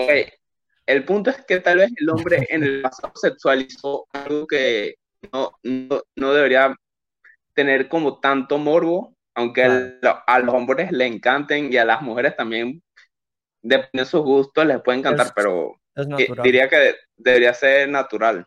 Así que eh, no sé si Bernocol va a tomar asuntos en la carta, pero ellos lo apoyaron y lo compartieron. O sea, ellos lo difundieron aún más. Ellos lo ah, apoyaron. Entonces, entonces, chill. Felicidades, Emery, por un movimiento audaz y bueno, no, no puedo decir más nada, o sea, yo lo apoyo y ya. Ok, Carlos, vamos, ahora sí te van a cancelar. Dime tu top 3 de peleadoras de UFC que te gustaría ver esta celebración. Vamos, cancelado time. eh, no voy a responder esta vaina. No, pero ¿por qué no? ¿Por qué no? Eh, no, también, detrás de cámara si quieres, si no quieres ahora en vivo, en, directo en, o grabado. Eh, Leo, tu opinión de esta celebración, ¿está bien, está mal? Da igual. A ver, a ver eh, opinión sincera mía, sin lo que yo pienso. Para mí no, no debería tener ningún problema, aquí cada quien celebra como quiere. Sea, claro, mientras no pase cierto límite, El problema es que hay gente que ve esto de, de uy, qué falta de respeto, aunque no lo crea. Hay gente que dirá, literalmente lo juro. conozco gente y he visto gente que ven a alguien amamantando y se queda, ay, como que, ay, como que le da una cosa, como que, bro, ¿qué pasa? No entiendo, pero lo digo para que, para que en, tomen en cuenta tú también, Carlos, que hay gente que le ve esto como que, uy, qué, qué grosera, qué verdad. Gente mm, con problemas en la cabeza, básicamente. Relatos continuos. La gente, la gente es así, o sea, la gente puede tener tabú ciertas cosas. Si, si, no me equivoco, en ciertas partes de, del mundo es, ilegal amamantar en, en público. Aquí, aquí es casi completamente normal puedes, ver, puedes verlo en, todo, en, autobuses, en todos lados, así que no, no, no, creo que por eso no, no me afecta tanto. Tengo entendido que a mucha gente le va a afectar porque para ellos es algo inmoral, para, para otros no. Para mí, cada quien puede celebrar como quiera, no debería haber ningún problema en eso. Si no te gusta, bueno, estás en todo tu derecho que no te guste, pero tampoco puedes venir a criticar a a la muchacha por haberlo hecho, porque a ti no te está haciendo nada. Entonces, no, no tengo problema. Al contrario, eh, ojalá, ojalá que todas o casi todas celebrarían así, ¿no? O sea, ¿por qué no? ¿Por qué eh, entonces nadie quiere dar un top. No. No, ¿verdad? No, eh, lo dejamos para, tú, Mira, si, si, tú arrancas el top, yo me animo. Pero si, obviamente, si, si el host del canal lo hace, sus invitados lo hacen. No, no, no es obligado. No necesariamente. A ver, yo te puedo dar el top 3. Yo te lo puedo dar. El problema es que tengo que pensarlo. Bueno, te, te, doy un, te un ratico para que lo pienses. El problema es que tengo que... A ver, a ver, a ver, a ver. A ver. Eh, um... en serio, te lo doy.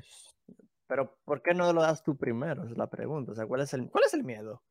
Ok, mira, yo, okay, yo, voy a, yo, yo, voy a decir un nombre. Yo, yo el viernes lo dije, yo tengo un crush en la Leo, UFC. No Leo. Aquí damos la cara. Eh, Digamos, en este momento yo, yo, que nunca damos yo, la cara. yo lo dije, yo lo dije en mi, en mi Instagram de MMA, donde me ah. siguen ya algunos peleadores de, de UFC, bueno, no de UFC, pero sí de, MMA venezolano y me sigue una que otra persona de otro país. Y yo lo dije, yo tengo un crush en UFC y es Ayn Pérez. O sea, Lu Ok. Y honestamente, yo, a mí me encanta esa mujer. Si esa mujer es tan libre como para hacer twerk en la, la conferencia, y, o sea, bueno, en la presentación del peso, lo hizo como si nada, yo siento que esa cara, si lo hace, mis respetos para ella. O sea, eh, ¿qué otro nombre así? No, no sabría decirte. Eh, eh, o sea, ahorita estoy pensando en ella. Tal vez me, me quemen los mexicanos, no sé, Alex, Alexa Grasso, porque es bonita y algo, no sé. Y creo que Alexa también apoya los movimientos de igualdad en México, si no me falla la memoria. Bueno, no sé, tal vez. Ajá. Y no sé, es que algunos nombres son como muy comprometedores porque, tipo, obviamente estamos hablando de algunas mujeres tienen esposo, eh, tienen no, entonces tal vez, sí, sean madres, tal vez por eso sean más reservados con el tema, entonces... Mm. Yo por, por lo menos pongo nombres. Ya diste dos, di un, tercero, ya diste dos, o sea, di, una tercera ya. Eh, Macy Barber. Ok, ok, ok. A ver, mi, mi top 3, eh, o sea, eh, mm, Tracy Cortés, o sea, Tracy sería un, espectáculo con esa celebración, sería espectacular. Eh, yo, yo, estaba mm. pensando en Tracy, siendo sincero, pero después dije que me iba a matar eh, Ortega así que me callé. Obviamente Mackenzie Dern, obviamente Mackenzie Dern. Y la otra, pues ahí sí que, ahí sí que no sé. La, la tercera, no sé, o sea, Macy, puede ser Macy, o sea, Macy. Lo que pasa es que Messi no, no tiene. Y, claro, esto ya puede ser cancelable, pero Messi no, no hay donde mostrar. Eso es, es un es plano, es todo plano, Carlos. Pero y bueno. que tiene, que tiene el problema que sea plano. O sea, A ahí, ver, ahí que- está haciendo, ahí está No, siendo sexista, es- Lichal. No, pero es un tema de gustos. Es un tema de gustos. Es como me gusta a mí. Como me gusta a mí. Ya, claro, pero estamos hablando, ya estamos, Que si Ahí ya estamos- que lo hagan, pero ahora, eh, que yo no lo veo malo, pero si me dices mi top, es mi top, como a mí me gusta. Ah, claro, pero en ese top está siendo un poquito más como, ¿cómo decirlo? Nada, pero Nos no pueden me- funar más por esa vaina. Nada, ¿quién me va a funar a mí? ¿Quién me va a funar a mí? No me ve nadie. Carlos, please. Y bueno, falta Leo. Y eso. No, Leo no se atreve. Ah, ok, bueno, es lo que es. Am, a ver, es, es lo mismo que digan, wow, qué abdominales, qué musculoso. O sea, es lo mismo, yo creo. Porque si, Carlos, si, si en teoría eso no es un órgano sexual, ¿por qué sería sexista? Ahora tienen que Eh, hacerlo al. Ah, por cierto, eh, chicos, no sé si me acaba de salir el resultado, no sé si lo vieron, pero eh, eh, Brandon Moreno y Topuria están viendo hoy desde, incluso lo compartió UFC en español, están Ajá. en Mestalla viendo el partido de Valencia. Me ¿En acaba de salir, vale, eh, acaba de salir aquí, Valencia 5, Getafe 1, entonces Y le salió bien el partido a Brandon Moreno y a Topuria en Mestalla. y bueno, eh, nada, o sea, ya para, porque claro, es, es que ese comentario de Carlos puede traer una mala interpretación. A mí me da igual si es plano, si es grande, si es chiquito, grande, no me da igual. Pero es mi gusto, para aclarar que no, que no, que no, que si lo hace, excelente, estaría excelente también. No digo que no lo haga. O sea, si lo hace, excelente. Eh, Leo no lo va a dar, creo que no, Leo parece que todavía no sabe su listado, pero eh, hemos llegado ya al límite de, de Skin Informativa. Eh, antes de pasar, entonces, porque luego de Skin Informativa voy yo a dar mi previa, todavía esto no se acaba, voy a dar mi previa en breves de lo que sería UFC 279. Chimaet contra Díaz. Eh, para despedirnos, muchachos, muchas gracias por estar aquí. Este pudo haber sido el último skin informativo, el último podcast de Lichelle Scott. broma, es broma. Eh, Carlos, gracias por estar aquí, bro. Eh, gracias a ti, Lichal, y bueno, de- repito de nuevo, esto con respeto, no nos vayan en público, todo es con No, respeto claro, y como, claro. como, como lo dijimos, es Yo una, es una cosa de woman. normalización, Claro, bro. Claro, esto es una woman cosa- pro woman, no, nada de morbo ni nada, o sea, lo dijimos con todo el respeto del mundo y espero que en los comentarios no nos maten por esta vaina. Yep. Leo, relatos MMA, gracias. Bueno, gracias por la invitación y eh, cabe aclarar que todo aquí fue dicho con el mayor respeto a los peleadores mencionados y nos vemos. Efectivamente, y obviamente habrá un movimiento que estará en contra, incluso de féminas que estarán en contra de esto y otras que sí. Entonces, así que al final ellas deciden si lo hacen o no, y es su derecho. Porque la verdad es que deberían hacerlo sin que se censure, sin que eh, se multen, sin que se discrimine, ¿sabes? Entonces, es lo que es. Pero bueno, esto fue Skin Informativa. Los canales de los compañeros Relatos MMA y Carlos Nario MMA estarán en la descripción. Van hacia abajo, dan clic a leer más. Dice una, habrá un tema que dice colaboradores, un apartado que dice colaboradores. Denle clic, suscríbanse a sus canales. Leo está en los 100 suscriptores haciendo una remontada de otra vez. Carlos, pues está, eh, está estancadito un poco en los 50. Ya vemos qué va a pasar con él, si se queda o no aquí con nosotros. Pero bueno, eh, Estoy un poquito Carlos. estancado, pero Eh, Estoy un poquito Carlos. estancado, pero Ah, sí. siento que, honestamente, mira, en dos semanas es la cartelera de Spartan. En tres, cuatro semanas, si no me equivoco, es la de Legión. Obviamente los las dos son en Caracas. Eh, como mi academia tiene peleadores en las dos, eh, ya, sien- ya un poquito más comprometido en ir, entonces capaz a la gente que me siga y si quiere saber un poquito de más las MMA en Venezuela, eh, capaz haga un blog o voy a poner highlights de varios de las peleas si es que al final no me las tumben, pero espero con eso y bueno, voy a ir a esos eventos, así que, o sea, el no es un oh. pro que voy a los eventos. Salvo que me dé COVID o algo, voy a ir. Uy, no, no, eso, Bueno, es lo que es. Nos vemos en breve entonces con, con mi previa o a lo mejor respondiendo a la gente. Nada, vamos con la previa, vamos con la previa y luego respondo a la gente, los comentarios de la gente, ¿ok? Eh, nos vemos, bye, hasta pronto, adiós. Vamos entonces ahora con la previa y predicciones del UFC 279, Chimae contra Díaz, vamos a comprar para que ustedes también puedan ver.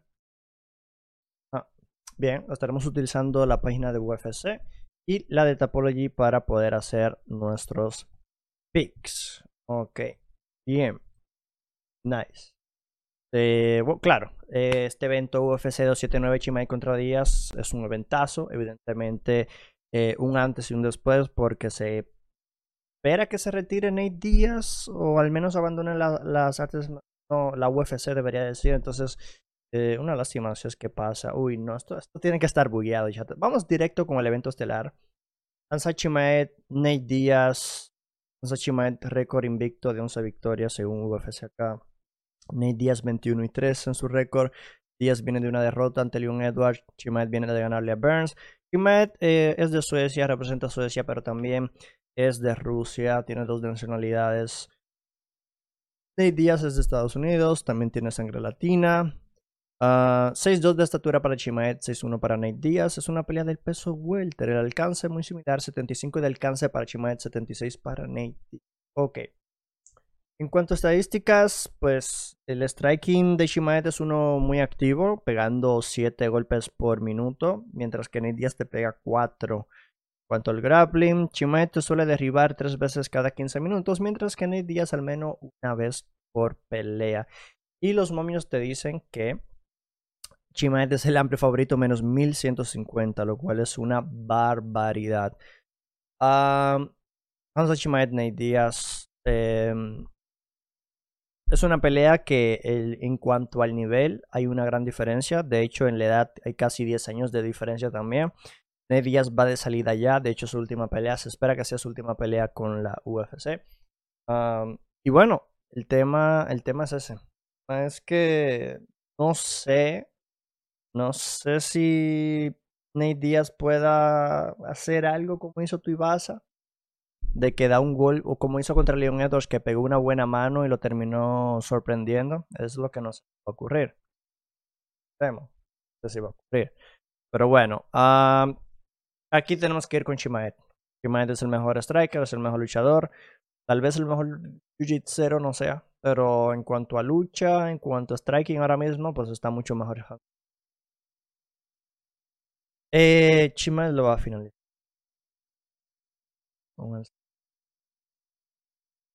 Tal vez Chinmet en el primero entre para hacer el chiste y en el segundo en el tercero lo finaliza. Porque Nate Díaz es muy duro, hay que decirlo. Nate es muy, muy duro. Y a lo mejor Chimaet lo respete. Pero no puede jugar con él. Si juega con él, ya sabemos que Nate te puede sorprender en cualquier momento. Chimaet KO vendría siendo mi pick para um, este combate. Oh my god, mis pelos. Ok, nada, ni modo. Es lo que es. Chimaed, que yo tercero asalto. En el evento coestelar es una pelea totalmente inesperada, eh, una pelea sin sentido. Um, pero bueno, es, la que nos da UFC. Y es la de Ling Yang Lam, rankeado número 14 en el peso welter, se enfrenta a Tony Ferguson. Está regresando a este peso por primera vez desde 2011, me parece. Ling Yang Lam con récord 19-7, mientras que Tony Ferguson tiene un récord de 26-7. Viene de una derrota. Ferguson, derrota muy fea. Ding Yang viene de ganar. Lee es de China, 6 pies de altura, 71.5 de alcance, mientras que Ferguson es de Estados Unidos, tiene sangre latina también, 5 11 de estatura. Eh, está regresando al peso welter, estaba peleando en el peso ligero y su alcance le favorece con 70.5 de alcance. Una gran diferencia de alcance para Tony, esto le puede beneficiar, pero ya da igual, ¿no? O sea, el poder de Lee es muy, muy, muy fuerte. Eh, Lee promedia 4 golpes conectados por minuto significantes, mientras que Ferguson te 5. Cuanto al grappling, pues vamos a ver por aquí. Yang te lleva como promedio al menos una vez por pelea al suelo, mientras que Ferguson no, no suele utilizar eh, el suelo Ferguson, ambos tienen defensa contra derribo un poco dudosas, del 60 y 60%. Sin embargo, lo que caracteriza a Ferguson en el suelo es que suele hacer muchas, muchas sumisiones o intentarlas, ¿no? O sea, cuando está en el suelo suele pegarte codos a la cabeza, suele estar muy activo y por supuesto buscando sumisiones a cada momento. Sin embargo, ya tiene una edad, tiene 38 años, o sea, ya va de salir. Tiene cuatro derrotas seguidas, no es el mismo de antes. Ya, ya está de salida. Está de salida. Glam debería llevarse esta pelea. No voy a decir que va a noquear a Ferguson. No voy a decir que va a noquear a Ferguson. El único que pudo noquear a Ferguson fue Michael Chandler y Justin Gaethje, pero de Justin Gaethje fue porque el árbitro lo detuvo, aunque si no lo detenía seguramente lo noqueaba igual. Es lo que Lee, a base de poder y, y, y grappling, porque creo que él iba a usar el grappling como lo, lo hizo Oliveira, como lo hizo Darius y, y, así. Creo que, es lo que va a hacer. Chandler en su momento también usó el grappling. Mm, es lo que es. Y por decisión me gustó esta pelea. Vamos a la siguiente. Kevin Holland, Daniel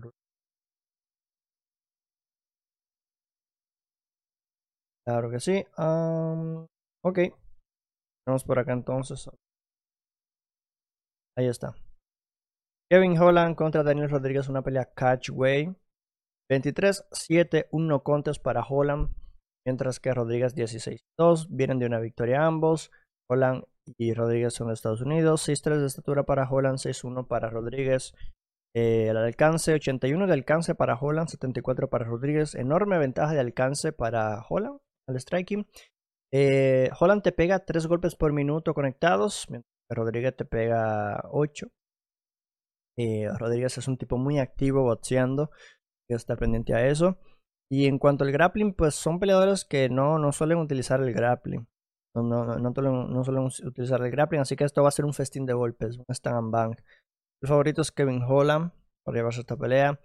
Yo creo que Holland se va a llevar una decisión. Me parece mejor striker, más por el sentido de que es eh, muy impredecible. Holland y su estilo de Kung Fu es muy impredecible. Rodríguez, muy buen peleador. Igual creo que esas victorias sobre White Graham, Mike Perry, Preston Parsons y Kevin Lee, como que no son tan impresionantes como las peleas que ha tenido ya Kevin Holland, que se ha enfrentado a gente como Derek Bronson, Mario Mittori, que las perdió obviamente, pero ha rozado ya con gente élite. Eh, Holland debería llevarse esta pelea, me parece. Parece.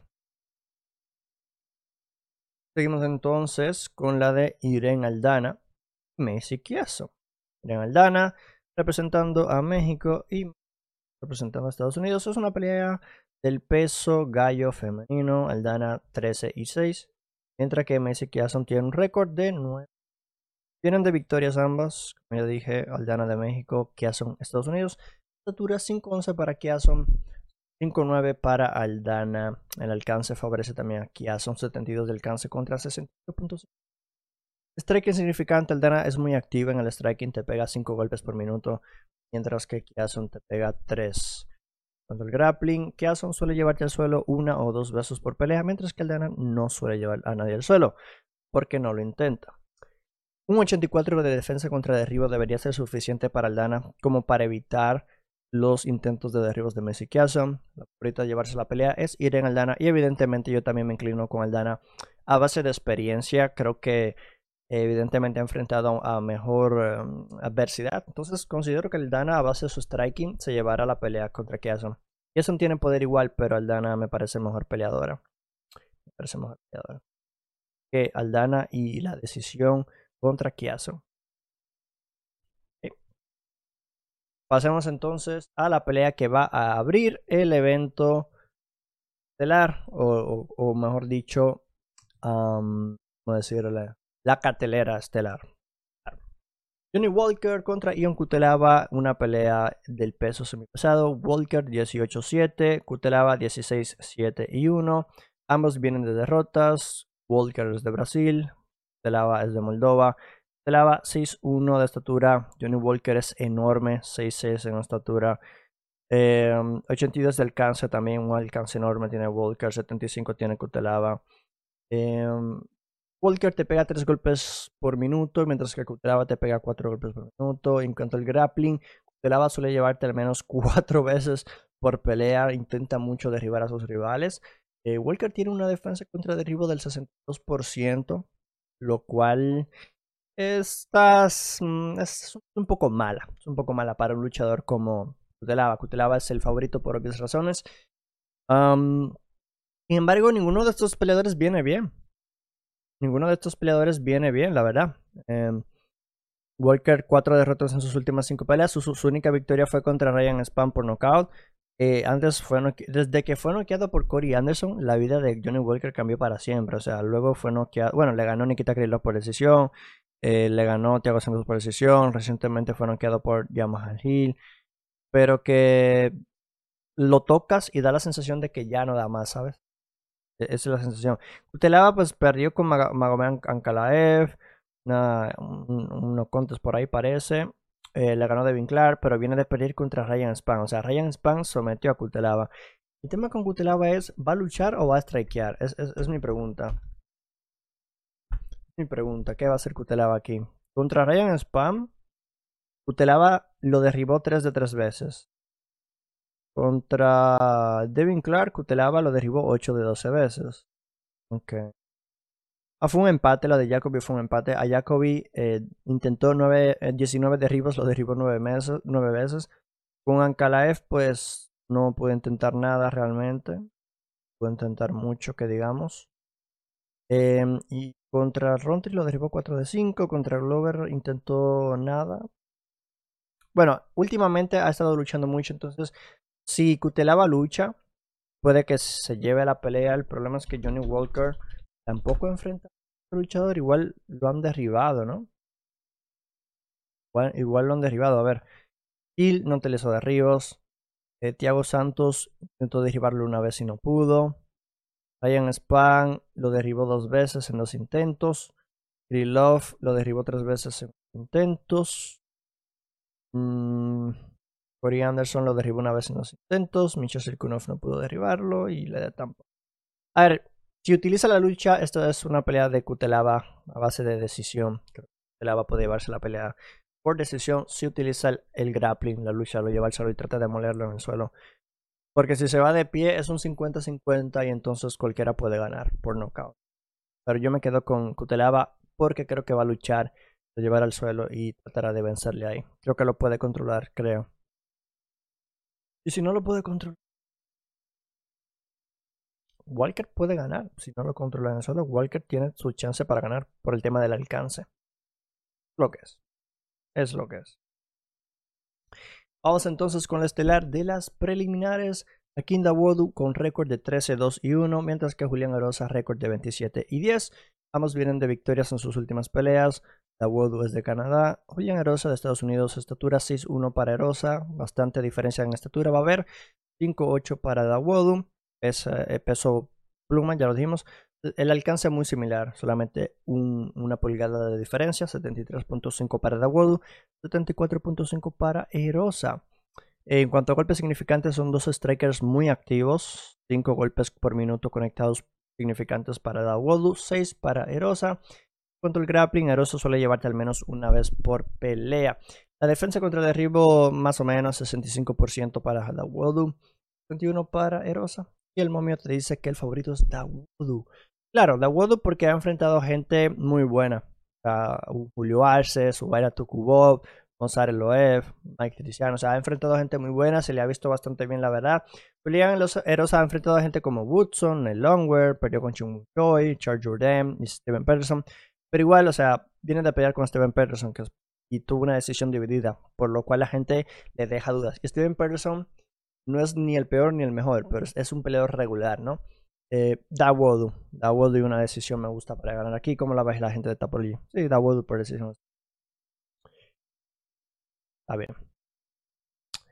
Y bueno, vamos a la siguiente pelea. Uno de mis favoritos actualmente, Jayton Almeida, no se enfrentará a Chamil Abdurakimov porque este, este, se salió de la pelea por alguna lesión, supongo, por lo que su nuevo rival es Anton Turkal.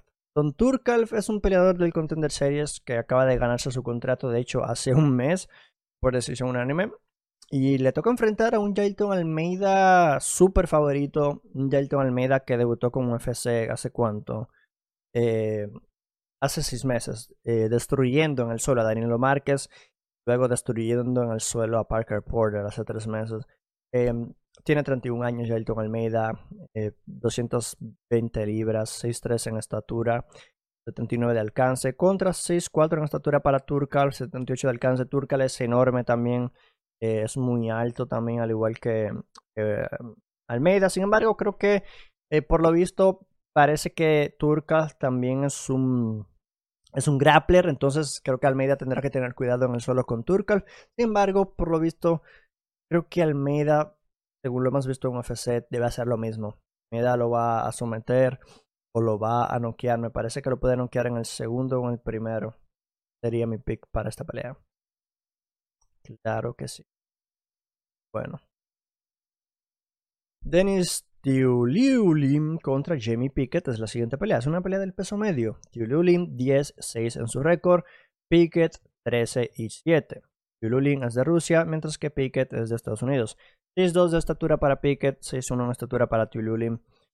82 eh, de alcance para Pickett, mientras que Tiuliulim tiene un 77 de alcance. Hay una gran diferencia de alcance. En cuanto a strike insignificante, eh, igual Luli me parece que es un peleador nuevo, no tomaremos mucho en cuenta esto.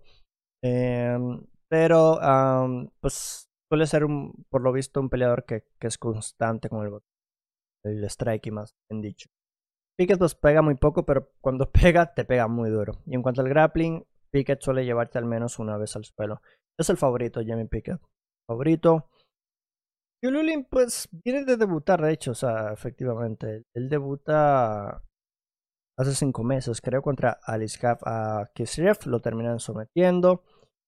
Pickett no viene de la mejor manera tampoco, tiene tres derrotas en sus últimas cinco peleas. Eh, él viene de hecho de ganar a, Leonardo Staropoli, luego a Joseph Holmes y más reciente perdió contra Caldacos por sumisión.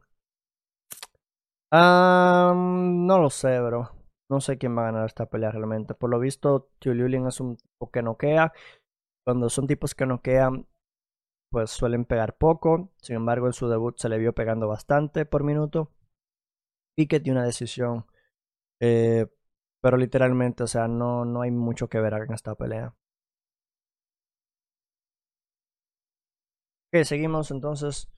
Jay Collier contra Chris Barnett es una pelea de peso pesados. Collier 13 y 7 en su récord contra Barnett que tiene 22-8.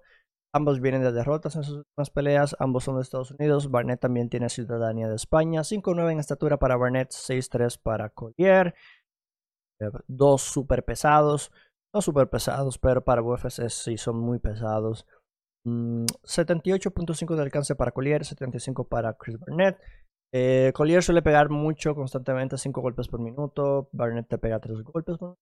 En cuanto al grappling, parece que nadie va a ir al suelo, por lo que Sería un festín de golpes. El favorito a ganar es Jay Collier por obvias razones.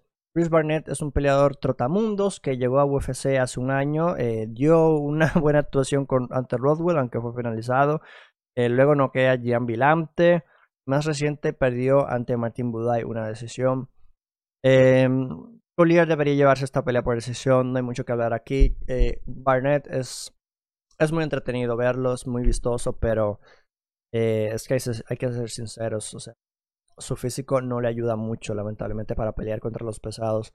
Y Collier, pues, tampoco es que sea la gran cosa, o sea, tiene una racha de pierdo, gano, pierdo, gano, pierdo. Entonces parece que le toca ganar. Qué decisión. Es lo que es. No, no hay mucho que ver aquí, son dos pesados tradicionales. No hay mucho que ver. Y continuamos entonces. Entonces, Early Prelims. Early Prelims, Norma Dumont y Diane Wolf. Norma Dumont, récord de 7 y 2. Diane Wolf, 1 y 0. 1 y 0, evidentemente. es una pelea del peso pluma. Una pelea del peso pluma. Estará debutando Wolf. Dumont viene de una derrota, es de Brasil. Wolf es de Estados Unidos. 5-7 en estatura para Dumont. Además, ya la conocemos. Es de hecho me parece que la favorita. Suele llevar al suelo al menos una vez por pelea a sus rivales y pega tres golpes por minuto. Dumont tiene que llevarse esta pelea incluso por un knockout, pero conociendo... no, no noquea Dumont. No noquea. ¿Cuántos knockouts tiene? No ha noqueado a nadie. Tiene dos sumisiones y, no tiene knockouts. Yo, yo pienso que Dumont. Bueno, la decisión, porque. Pero es que, claro, Wolf tiene 39 años. Viene de ganarle a Tanisha Tenan por decisión. A ver, yo es que debería finalizarla al menos por sumisión, ¿eh? Al menos por sumisión debería finalizarla. Pero es que igual hace tiempo que no finaliza Dumont. Su derrota viene por decisión dividida ante Macy Ah, Dumont y una sumisión puede ser acá. Ya que Wolf, si no me equivoco, viene del boxeo. Lo que parece. No hay mucho que ver aquí tampoco. Vemos entonces los combates. Kat Angeliger contra Alaten Haley. Una pelea del peso gallo del, de la división masculina. 12-5 en el récord de Angeliger. 15-8 y 2 para Alaten Haley. Los dos vienen con victorias. Alaten Haley tiene nacionalidad de China. Angeliger, nacionalidad de Canadá. 5-6 en estatura para Angeliger, 5-5 para Alaten Haley. 64.5 de alcance para Angeliger. No hay mucha diferencia en el alcance. Angeliger te pega 4 golpes por minuto según promedio. Creo que me parece que es nuevo Angeliger, así que o con las estadísticas de striking. Y a la Haley, pues te pega dos golpes por minuto, pero también pega muy duro, es lo que es. En cuanto al grappling, pues Angeliger también. Angeliger. A la suele llevarte al suelo una vez por pelea. Y la defensa contra derribo de Angeliger es de 52%, lo que ha estado en UFC, por lo cual no sabemos si es bueno o mala.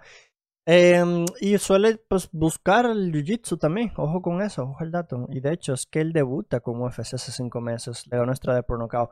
Pero Alaten Haley ya tiene años en UFC, le ha ganado a gente muy top también. Entonces es una pelea que Alaten debería llevársela por decisión, me parece. Tampoco, no, no veo noqueando a.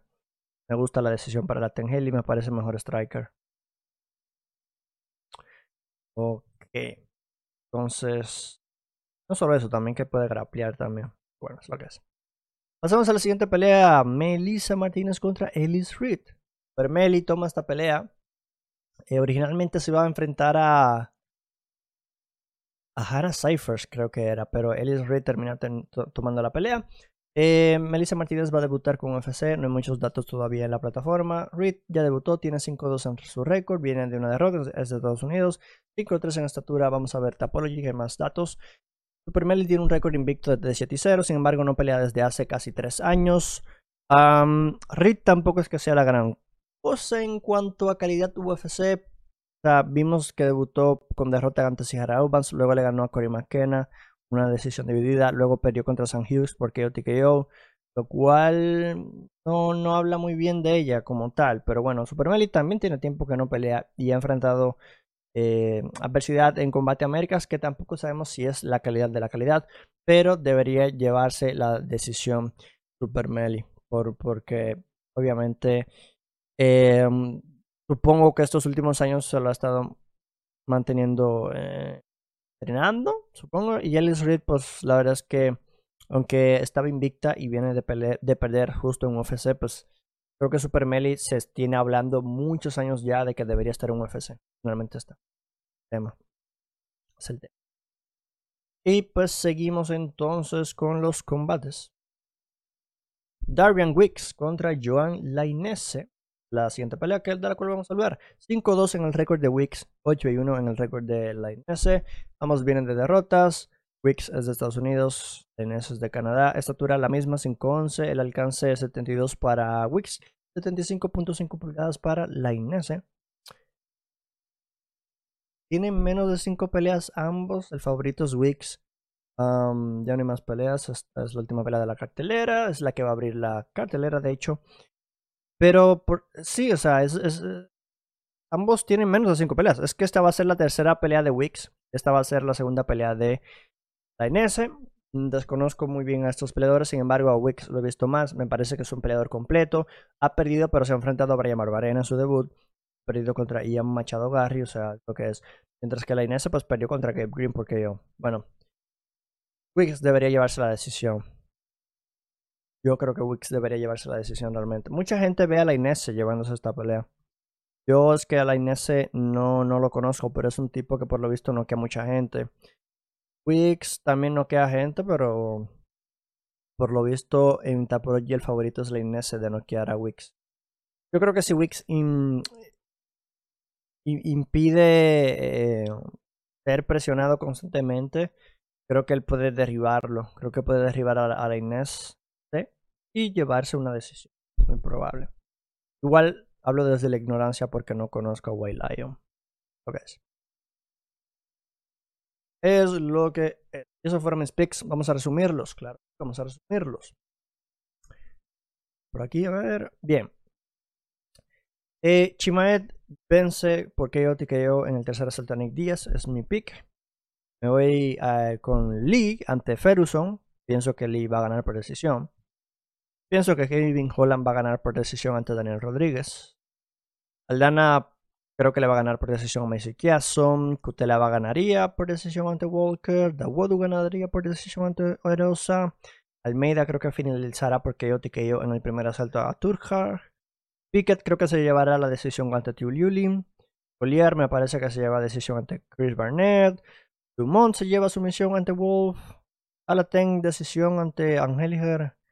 Martínez se lleva la decisión ante Reed, es lo que pienso. Y Wicks se lleva la decisión sobre la Inés. Obviamente, eh, simplemente son picks. No apuesten, no, no, no piensen que esto es lo que va a pasar ni nada. Son, son picks míos que yo creo que va a pasar. Nada más. Nada más y lo vamos dejando por aquí entonces. Scott. Seguimos ahora respondiendo sus comentarios. De hecho, vamos a responder sus comentarios. Es una, un segmento nuevo que tengo en el canal, así que vamos a en breves.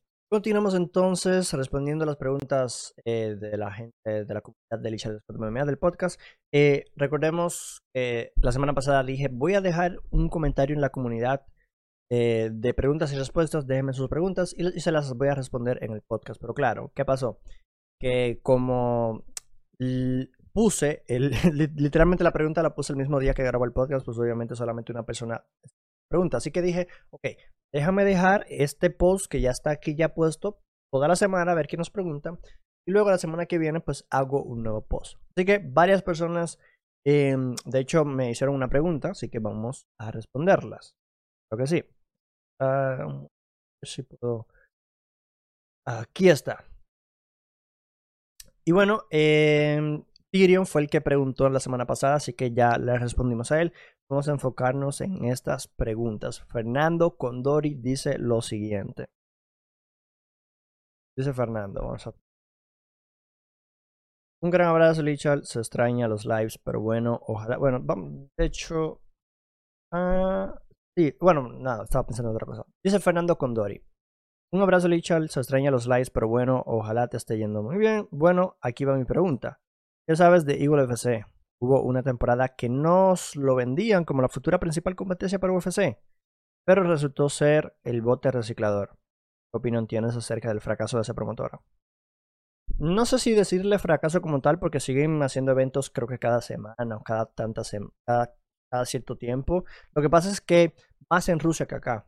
y como lo hacen más en Rusia, pues obviamente no tenemos idea de lo que está pasando por Oriente y por, por, por Europa y por esos lados.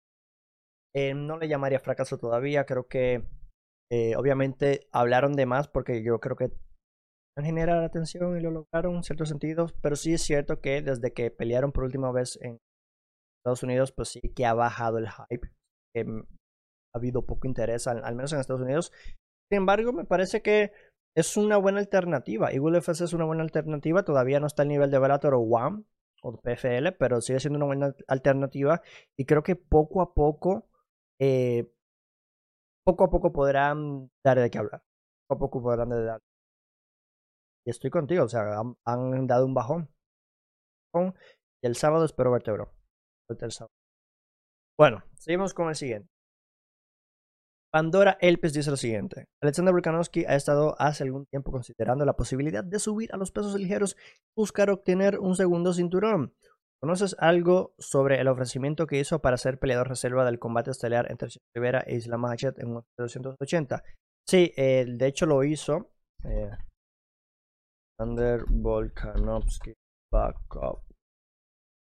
De hecho, él hizo estas declaraciones ya hace un tiempo, ¿no? Y bueno, hace tres semanas estas declaraciones. Dice que está en sus plan, está en sus planes, debería decir. Eh, él lo hizo en, una entrevista con Daniel Cormier. Hablaba de que tiene planes. ¿no? Eh, decía, no puedo esperar para regresar. Y aquí donde, aquí dice lo que estabas hablando, ¿no? Dice, en realidad estoy pensando ser, eh, pensando ser eh, backup, es como eso lo que dice tu reserva. Eh, les estoy diciendo que quiero estar allí, quiero ser el refuerzo, reserva. Voy a estar lo suficientemente en forma, voy a conseguir un campamento suficiente para estar en buena forma y lo haré. Ese es el tipo de persona que soy. Sí. Eh, ahora, ¿dónde está la situación? De momento, nada oficial. Creo que UFC no lo, ha, no lo ha hecho oficial. Pero conociendo a Volkanovski de que es dedicado y disciplinado, seguramente si él le dice a UFC, oye, si algo pasa, quiero ser el reserva para esa pelea, seguramente se lo van a dar. Así que ese, ese es el tema, Pandora Elpis. Gracias por la pregunta. Y bueno, ahora vamos con Sara, que nos ha preguntado lo siguiente. Saludos, ¿desearía hacer eh, eh, alguna pregunta, Licha? Ah, lo que tú quieras. Va a tener lugar en UFC 200, perdón, va a tener lugar en UFC 282 la pelea John Jones versus Stipe Miocic por el título pesado interino. No he visto nada oficial. ¿Quién crees que ganaría? ¿Qué va a pasar en esa división después?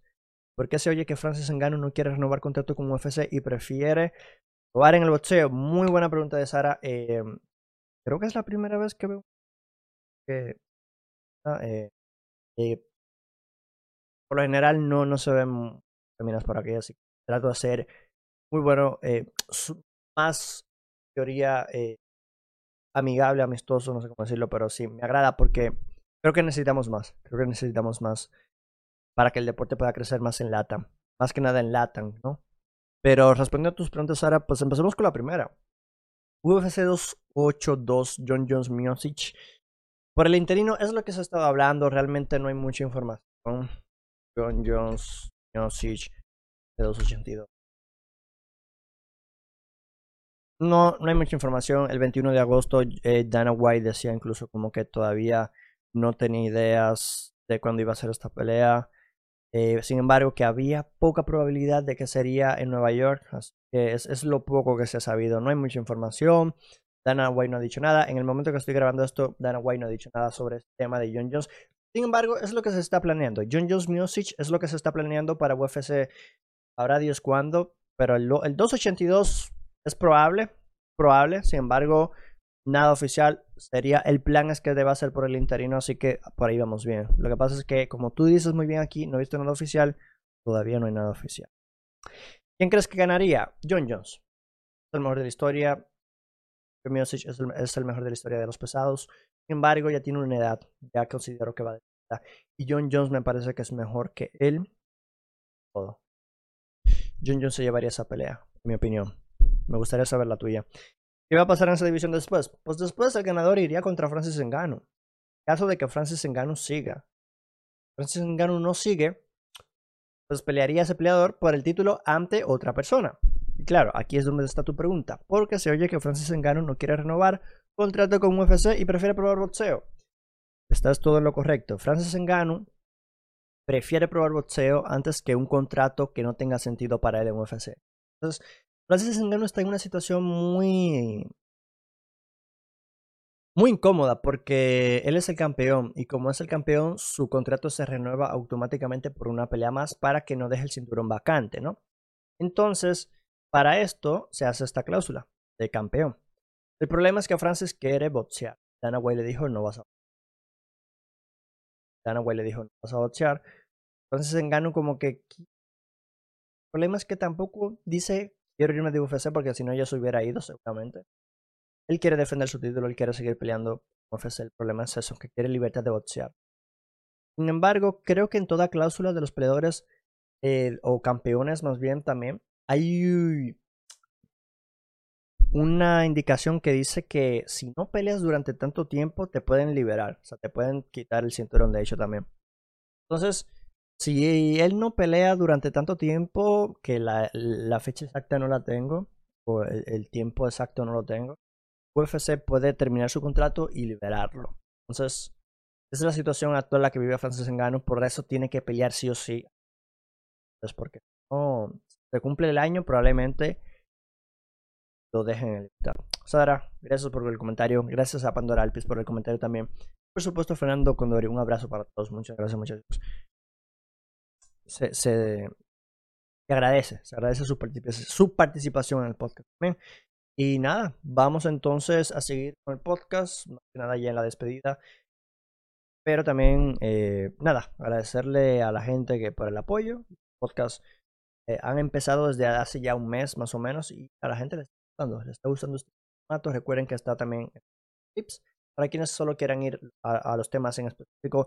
Pero también en el formato largo, pues se los dejo por divisiones, por capítulos para que de qué tema cada eh, yo lo dejo por aquí.